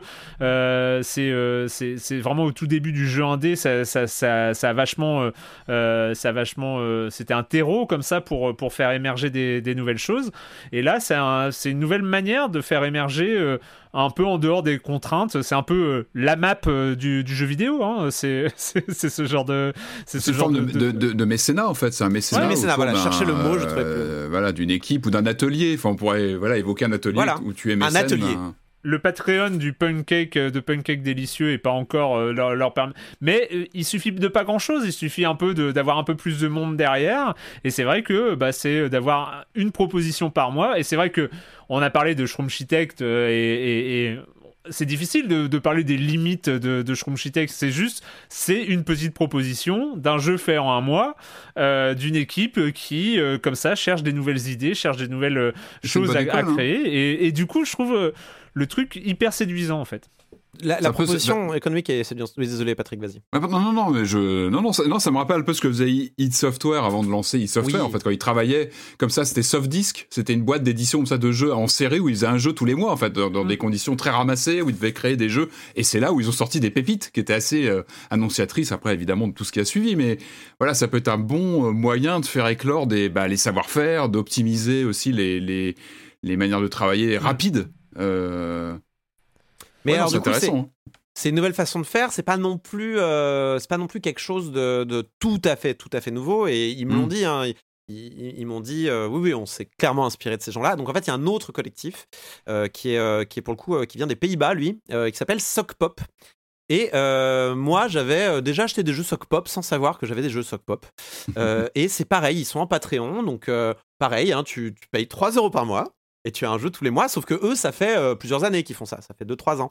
Et du coup, leur Patreon est plus développé. Là, ils en sont à, euh, la louche, euh, ils le mettent. Ils en sont à 5262 euros par mois, ce qui est quand même déjà un peu plus conséquent. Après, ils sont 4, il me semble. Ils sont, ils sont peut-être un poil plus nombreux. mais, mais voilà, j'ai essayé leur jeu, j'ai essayé deux jeux, j'ai essayé Soko Loco, je crois, un petit jeu de gestion de train. qui est vraiment adorable. Mhm. Et un autre jeu, alors j'ai oublié le nom, mais je crois que c'est c'est un autre jeu, mais pareil, c'est dans la forêt avec des petits êtres de la forêt, mais c'est la même chose, mais pas dans un. C'est moins à côté, on construit une, habitation. Il y a un fil rouge, quoi. Il y a un fil rouge quand même. c'est Shroops, Shrooms, un truc comme ça. Shroods, je sais plus le, nom exactement. Euh, mais euh, mais c'est vraiment chouette. Euh, et, et, et, eux, ça fait très longtemps qu'ils font ça. Et en fait, ce qu'on se rend compte, c'est que le, le, les jeux en fait sur lesquels ils travaillent et au fur et à mesure qu'ils travaillent, en fait, gardent un peu le même moteur graphique. Il y a une patte en fait sock pop qui s'est créée. Et chacun des jeux que tu chacun des jeux que tu joues va un peu te rappeler le précédent, puisque euh, ils sont. Euh, en fait, c'est. Ouais, je sais pas, les, les, les, les, les ça se déplace de la même manière, c'est un peu élastique, il y a un côté un peu craft euh, qui, est, qui, voilà, Sprouts. Sprouts, c'est le jeu que j'avais fait. Donc c'est tu joues des petits des petites bestioles comme ça, pareil qui doivent manger tout ça. Et, et voilà, je vous encourage à jeter un œil à toutes mm. ces démarches qui sont aujourd'hui, je trouve, de vraies, vraies, vraies démarches authentiquement indé. Je dis pas que c'est pas indé, hein, euh, des tuniques et, des, euh, et, d'autres jeux Annapurna ou Devolver. Dis juste que ça, ça s'est un peu institutionnalisé. C'est un poil plus organisé ça, maintenant. Ça, rappelle, ça rappelle pour, euh, rappeler quelque chose dont on avait parlé ici, c'est les Deconstruct Team avec Essays en empathie, euh, mm. qui euh, voilà, parlaient De, leur, leur, expérience itérative, de comment ils développaient aussi leur savoir-faire de petits jeux en petite production avec des essais, erreurs, des, des, choses comme ça. Là, on est encore sur, une, sur quelque chose encore plus euh, euh, euh, en germe. Et, voilà, là vous pouvez aller voir hein, sur patreon.com slash punkcake et, et vous pouvez aller voir ce qu'il ce propose. En tout cas, c'est on va, on va on va suivre, on, va suivre évidemment comme comme on le fait allez jeter un œil aussi à Sock Pop et j'imagine que Pancake finira par faire comme euh, Sock Pop en termes de bundle, c'est-à-dire qu'ils vendent des saisons. Sock Pop vend des saisons de leurs jeux sur Steam, vous pouvez les acheter euh, en paquet euh, avec une ah réduction. et là, par exemple, si vous voulez acheter tous les jeux Sock Pop, et je, suis convaincu que ce qu'ils vont faire, Bon, c'est un peu, c'est peut-être un poil cher, mais bon, euh, pour 200, pour 300 euros, vous avez ouais une, une bonne cinquantaine de jeux quoi. Ah Alors après, faut voir, et j'imagine qu'il y a des, qu'il y a des soldes et tout ça. Là, j'avoue, 300 euros, c'est peut-être euh, compliqué à vendre, mais euh, mais voilà, c'est intéressant. Je, je, trouve ça intéressant. Je, je, suis très content que ce genre de démarche existe et je souhaite toute la réussite à, à Pancake et à Sock Pop. bon, Sock Pop, ils réussissent déjà, mais surtout à Pancake du coup. Eh ben écoutez, c'est fini euh, pour euh, cette semaine avec euh, le jeu vidéo. merci à tous les deux pour cette belle découverte. Je trouve que ça fait ça fait une ça fait un bon, euh, un, bon suivi euh, post-Elden Ring. Je trouvais que la, proposition là était, euh, était assez complémentaire en fait finalement de, de ce qu'on peut trouver aussi dans le jeu vidéo à part, à part ces grosses productions où on se pose peut-être moins la question des conditions de production et des conditions de travail dans, dans, ce genre de choses, hein, même si... le mieux, le, mieux c'est d'écouter les deux épisodes à la suite pour avoir une, expérience silence on joue complète. Exactement. comme ça, vous aurez et Julie et France et moi dans la même expérience. Donc, euh, et ben donc avant de, avant de conclure, c'est le moment évidemment de cette question rituelle à laquelle vous n'allez pas échapper. Et quand vous ne jouez pas, vous faites quoi, Corentin? Alors, euh, j'aurais pu vous parler de Alerte Rouge, mais euh, bon, je vais laisser ça. À la rigueur, je vais laisser quoi Je vais laisser ça euh, soit à toi quand tu finiras par le regarder, Erwan, soit à, Marius qui, l'aura déjà vu inévitablement et qui aura un avis dessus. J'ai bien aimé, j'ai beaucoup aimé Alerte Rouge par ailleurs. Je vais plutôt vous parler de d'un documentaire que j'ai regardé justement en jour à Shroom Kinect, incroyable. C'était, ça a été diffusé sur Arte il y a quelques jours le 11 mars, et euh, ça s'appelle Jim Carrey, l'Amérique démasquée. Et euh, donc, euh, bah, ça parle de Jim Carrey, hein, l'acteur mhm. canadien, bien sûr. C'est par Adrien Desnoët et Thibaut Sève, et c'est pas très loin, ça, dure une heure, et c'est basé en fait sur un livre du même nom par Adrien Desnoët. Donc, c'est un peu un, un, comment dire, un condensé peut-être du bouquin sous la forme d'un documentaire d'une heure qui raconte au travers en fait c'est ça qui est fort. C'est au travers de la carrière de Jim Carrey, va raconter un peu l'histoire des États-Unis et du divertissement aux États-Unis euh, de la fin des années 80 jusqu'aux années 2010. Et, euh, et c'est passionnant parce qu'en fait, on a hmm. euh, les années fric, les années où tout est beau, tout est magnifique, avec un divertissement dans la comment dire, dans l'excès, la comédie, dans l'excès de Jim Carrey. Ah, puis il en a fait, hein, Carrey, il en a enchaîné hein, des prods jusqu'à en fait une Amérique, une Amérique un peu plus désabusée, un peu plus euh, désenchantée euh, post 11 septembre des années 2010 où même en fait la comédie se recherche et Jim Carrey aussi se recherche et avoir des, réflexions sur son propre métier et sur ce qu'est être un comédien, être un hmm. entertainer c'est vraiment passionnant. C'est un vrai voyage euh, temporel au travers des États-Unis. Et surtout, enfin, moi, j'apprends des trucs sur Jim Carrey que je savais pas du tout, euh, mhm. comme le fait qu'il ait démarré, euh, donc bon, qu'il faisait du stand-up, ça, ça me, ça me, ça me, ça, ça m'étonne absolument pas, mais qu'il ait joué dans beaucoup de, de, productions de, de, comédie communautaire. En fait, Jim mhm. Carrey, c'était, c'était le pote blanc d'une bande de comiques noirs. C'est incroyable. C'est-à-dire que c'est euh, c'est vraiment le c'était le token ah mais c'était le token de manière un peu euh, un peu rigolote. C'était le c'était le mec qui, qui c'était un peu le mec qu'on prenait pas pour se moquer des blancs nécessairement mais qui ouais qui, qui, qui servait un humour un peu protestataire sur l'aspect euh, euh bah en fait, on est un peu on est un peu discriminé dans ce pays et, et, du coup Jim Carrey il vient de là. Du coup en fait l'humour de Jim Carrey au fur et à mesure des des des, des, des années même si ça paraît très clownesque, très euh, hmm. Tex Avery-esque euh, dans, dans, ses productions. En fait, il y a toujours une critique de fond des États-Unis. Et euh, notamment dans The Mask, qui est une critique en fait de, de, du, de l'argent roi, de, de, des, masques sociaux qu'on porte, de enfin voilà quand, quand The Mask arrive dans sa limousine très très très très très très très très très très très longue au, club là au, au Macumba ou je sais pas comment ça s'appelle le truc où il arrive, ouais en fait il y a, y a, toute une critique derrière ça et en fait même dans les dans les après il arrive avec le Truman, il y a une réflexion sur son propre rôle en tant que comédien et alors il y a un extrait qui m'a démonté dans ce documentaire euh, où euh, tu as un Jim Carrey en 2007 qui est invité dans un late show et qui te dit, de toute façon avec YouTube, tout, en 2007, tout le monde va, tout le monde va devenir euh, son propre entertainer et va entertainer le reste du monde. Finalement, il y aura plus personne dans le public. Vous savez quoi? Moi, c'est le moment où j'arrêterai d'être un comique et je vais être le seul dans le public et je vais applaudir. Et, je vais, et je vais dire non, toi là, t'es allé trop loin. Enfin bref, il m'a tué. Il avait une vision parfaite de ce qu'allait être 2020 d'un point de vue du euh, bah ouais en fait tout le monde est un peu son propre média tout le monde est un peu son propre euh, comédien tout le monde est un peu son, sa propre marque c'est incroyable. Je vous recommande ce petit documentaire qui est pas très long. C'est sur arte.tv. Ça forcément, ça risque de partir, mm. euh, mais c'est sur YouTube, donc il y a des chances que ça reste un petit peu plus longtemps. Et bah, je suis un peu curieux. Je vais peut-être lire le bouquin. je vais voir. Mais voilà, il y a aussi un bouquin si jamais le sujet vous intéresse. Jim Carrey, l'Amérique démasquée. Je vous encourage à le regarder. Et il est dans Sonic 2, hein. je crois qu'il est dans le prochain Sonic 2, si je dis pas de il, est confirmé, il est confirmé avec les jaquettes qui reprennent les visuels et tout. il est très bon, très très bon Robotnik euh, d'ailleurs, Jim Carrey. Ah, c'était fait pour lui, il était fait pour le rôle. très très bien.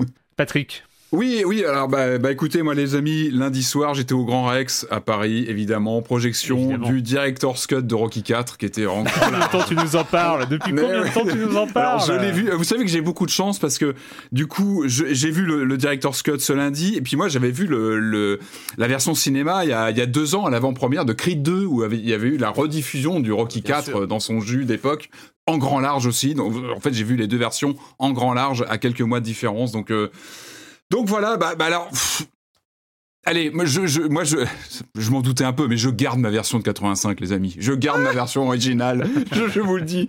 Non, mais c'est intéressant. Bah, c'est un objet évidemment assez fascinant parce que on a un montage quand même sensiblement différent. On a un retravail sur le, les couleurs, sur le son.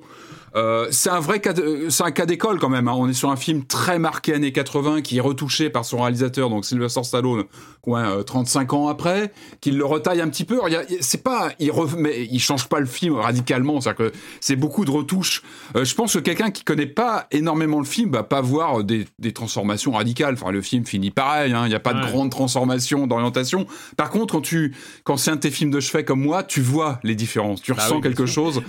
Euh, alors c'est intéressant. J'ai envie de dire, heureusement, le, le, Rocky 4 d'origine existe toujours. C'est-à-dire qu'il est là, il sera toujours là, et tant mieux. Ce directeur Scott, moi, je le vois, il est fascinant parce qu'il y a plein de, scènes qui avaient été coupées, qui avaient complètement disparu. Euh, il y a des, choses plus ou moins intéressantes qui sont intégrées. Euh, je pense notamment à cette séquence qui était un peu il y avait une sorte de mythe sur cette séquence où euh, Rocky a auditionné, je crois, par les autorités de la boxe. Il lui disait non, tu vas pas faire ce combat en Russie, on peut pas l'homologuer, machin. Et ça apparaissait une fraction de seconde, je crois, dans la dans la dans le trailer d'époque, et ça avait complètement disparu. Là, elle est là, pleine. On a vraiment la scène qui est là. Donc c'est un document en ce moment en plus. oui, alors justement, ben alors justement, voir ce film aujourd'hui, euh, non seulement c'était c'était fascinant parce que il est, je vous le disais, il est il est retouché au niveau de la couleur du, enfin, on sent qu'ils ont voulu le que Stallone a voulu le réactualiser, en fait, le dépoussiérer un petit peu, et en plus, dans le contexte actuel, bah voir Rocky 4 aujourd'hui, euh, c'est même, c'était assez fascinant et inquiétant aussi de se dire, moi, ce film-là, je le vois et je l'adore depuis 35 ans, parce que je le vois un peu comme une sorte de, oui, de, de, de, time capsule, enfin, de, de, relique d'une époque disparue. Et moi, j'ai beaucoup de tendresse pour ce film parce que c'est un Stallone en roue libre et qui, en même temps, euh, traduisait un état d'esprit de guerre froide de l'époque qu'on pouvait regarder il y a encore quelques semaines avec un peu de nostalgie nostalgie, une sorte de, de voilà, de, de, tu vois, de, de trucs passés qui nous concernent plus. Voir aujourd'hui Rocky 4 avec ce côté plus réaliste, parce que c'est aussi le principe de ce directeur Scott qui qui gomme pas mal de de, de comment dire de de, de, de l'aspect frénétique des années 80 on sent que le, la volonté c'était de l'ancrer dans une forme de réalité. Voilà le montage est presque un peu plus réaliste. Euh, il y a des y a des séquences enfin il y a, y a des comment dire il y a des il y a des choix que je trouve plutôt intéressant comme la scène de l'enterrement d'Apollo. Bon, je veux pas spoiler, hein, le film a 35 ans, donc Apollo Creed meurt dans Rocky 4, voilà, on le dit. Euh, je trouve que la scène de, l'enterrement, elle gagne, elle est plus longue et elle est poignante, alors qu'elle était un petit peu hop, rapide dans le film, alors que c'est quand même un, un, des socles de la série. Je trouve qu'elle est beaucoup plus poignante. Par contre, bon, on le savait, ça avait été annoncé par Stallone il y a très longtemps, le robot Psycho a disparu. Alors, oui, alors moi, moi ça, me perturbe parce que euh, le, problème, c'est que pour moi, il était assez raccord avec l'imagerie très high-tech, robotique de ces années 85, 84, parce que on était là-dedans. Finalement, ça, ça, passait plutôt bien. Oui, c'était un personnage absurde, ce robot, avec euh, Polly, etc. Les interactions étaient kitsch, mais ça faisait partie du, du, du, principe. Ça reste, encore une fois, c'est un, un, exercice de style très intéressant parce qu'il y a plein de scènes qui, avaient été, qui étaient passées à la corbeille qu'on n'avait jamais vues, qui sont intégrées, parfois mineures. Il y a une discussion entre donc Rocky et Adriane, euh, qui n'a pas beaucoup d'importance, qui est un peu réinjecté comme ça. Il y a des scènes inédites. Il y a un petit côté bricolage. On sent que quand même, il y a des scènes qui avaient été coupées. On, comprend pourquoi, finalement, qui sont intégrées. Euh, il y a des séquences du coup de, du score fabuleux de Vince Zicola qui saute et moi ça m'ennuie toujours. Voilà, pour moi c'est un des plus grands soundtracks, même s'il n'y a pas Bill Conti sur Rocky 4, mais c'était une, bande originale. Alors réécoutez-la, elle est, elle, est, incroyable. C'est du synthétiseur de l'époque et c'est vraiment, euh, vraiment, vraiment fabuleux. Donc euh, mitigé, moi je garde la version originale, je trouve que ce, remontage est intéressant, mais encore une fois, euh, trop vouloir ancrer presque Rocky 4 dans une forme de, réalisme, je pèse mes mots, hein, de réalisme, de le rendre presque crédible, notamment sur la fin. Enfin, la fin, rappelez-vous, Rocky 4, c'est un feu d'artifice à la fin. Il y a la, chanson qui, a, qui commence. Là, c'est beaucoup plus plat. Euh, il y a quelque chose de voilà, c'est intéressant à voir, mais je voilà, je, garde mon baril de, Rocky 4 de l'époque. Euh, mais je regarde ce, ce, ce directeur Scott avec beaucoup d'intérêt parce qu'encore une fois, il y a des choix qui sont intéressants. Mais l'objet est intéressant, voilà, de se dire comment on peut retoucher un réalisateur qui retouche son film 35 ans après, qui réinjecte des, des séquences qui étaient complètement disparues. Euh, ça reste intéressant. Mais encore une fois, voilà, pour moi, c'est un, un, film de super-héros, Rocky 4, qui ne, se, qui ne se dit pas avec mm. des, des, personnages qui ne sont plus humains. Et c'était ça, c'est un film de super-héros qui ne dit pas son nom, qui ne se présente pas comme ça. Il va être intégré au MCU bientôt. Et, Mais quasiment, mais quand tu le revois, en même temps, il y a une efficacité incroyable. Rocky 4, il y a une efficacité dans le montage, dans le son, c'est un film MTV pur jus. Et je trouve que c'est pas mal atténué. Je pense qu'il y avait une volonté de Stallone de le, rendre presque regardable par le grand hmm. public. Enfin, tu vois, sans, sans avoir ce côté 80. Bon, voilà, moi je pense que l'intérêt du film aussi, c'est ce côté, euh, ce côté dans son jus de 85. Donc, euh, on a bien compris. Euh, moi, juste, même, j'allais très vite. Je suis un peu, enfin, j'aurais bien aimé que Marius soit là parce que c'est un peu de sa faute. c'est que. Bah, j'ai lancé un peu, tu vois, dans ces soirées un peu qu'on connaît tous, où on sait pas trop quoi regarder. j'ai associé à cette série qui a popé comme ça sur Netflix, qui est une série qui en est à sa, enfin, il y a six saisons, je crois. Et donc voilà, c'est le genre de truc que tu fais jamais, tu vois, les, lancer une série qui a déjà six saisons et tout, et puis en plus une hein. série sur un sur un genre euh, qui qui peut pas t'intéresser, c'est pas possible. Euh, bah, tu finis par la lancer parce qu'on t'a dit oh ça a l'air c'est, c'est quand même dingue et tout. Et donc euh, voilà j'ai lancé les premiers épisodes de Downton Abbey. Et je me retrouve dans l'aristocratie britannique du début du siècle. C'est très étonnant et en fait c'est super. Donc euh, j'en suis à trois ou quatre épisodes euh, et c'est vraiment euh, assez incroyable et je m'attendais pas à ce que ça le soit. Et c'est de la faute de Marius parce que lui aussi est tombé dedans il y a quelques semaines. voilà, donc je et je vais même pas vous raconter Downton Abbey, hein, j'en suis qu'au début et, et c'est juste que c'est effectivement très très surprenant et très euh, ça accroche très vite. on n'a pas beaucoup d'efforts euh, à faire. Et surtout il y a plein d'acteurs, d'actrices surtout euh, qu'on a déjà vu dans plein d'autres séries. Et, donc c'est voilà on t'intimide pas le boulevard devant toi du coup de durée parce qu'on bah, parle en ah, en fait, en fait, il y, a cette construction où il y a une histoire par épisode qui ah, permet de se dire, je vais pas forcément partir en non-stop, en binge-watching pendant pendant deux semaines que ça. Euh, voilà, non mais c'est vraiment très belle surprise et les, acteurs sont juste incroyables pour le coup. L'intégralité du casting est à tomber par terre. Euh, voilà, et eh ben écoutez, euh, c'est fini pour cette semaine. Merci encore une fois. Je vous dis merci, mais plein de fois, mais c'est du fond du cœur. Et, et puis bah nous, on se retrouve la semaine prochaine pour parler de jeux vidéo sur libération.fr et sur les internets. Ciao. Ciao.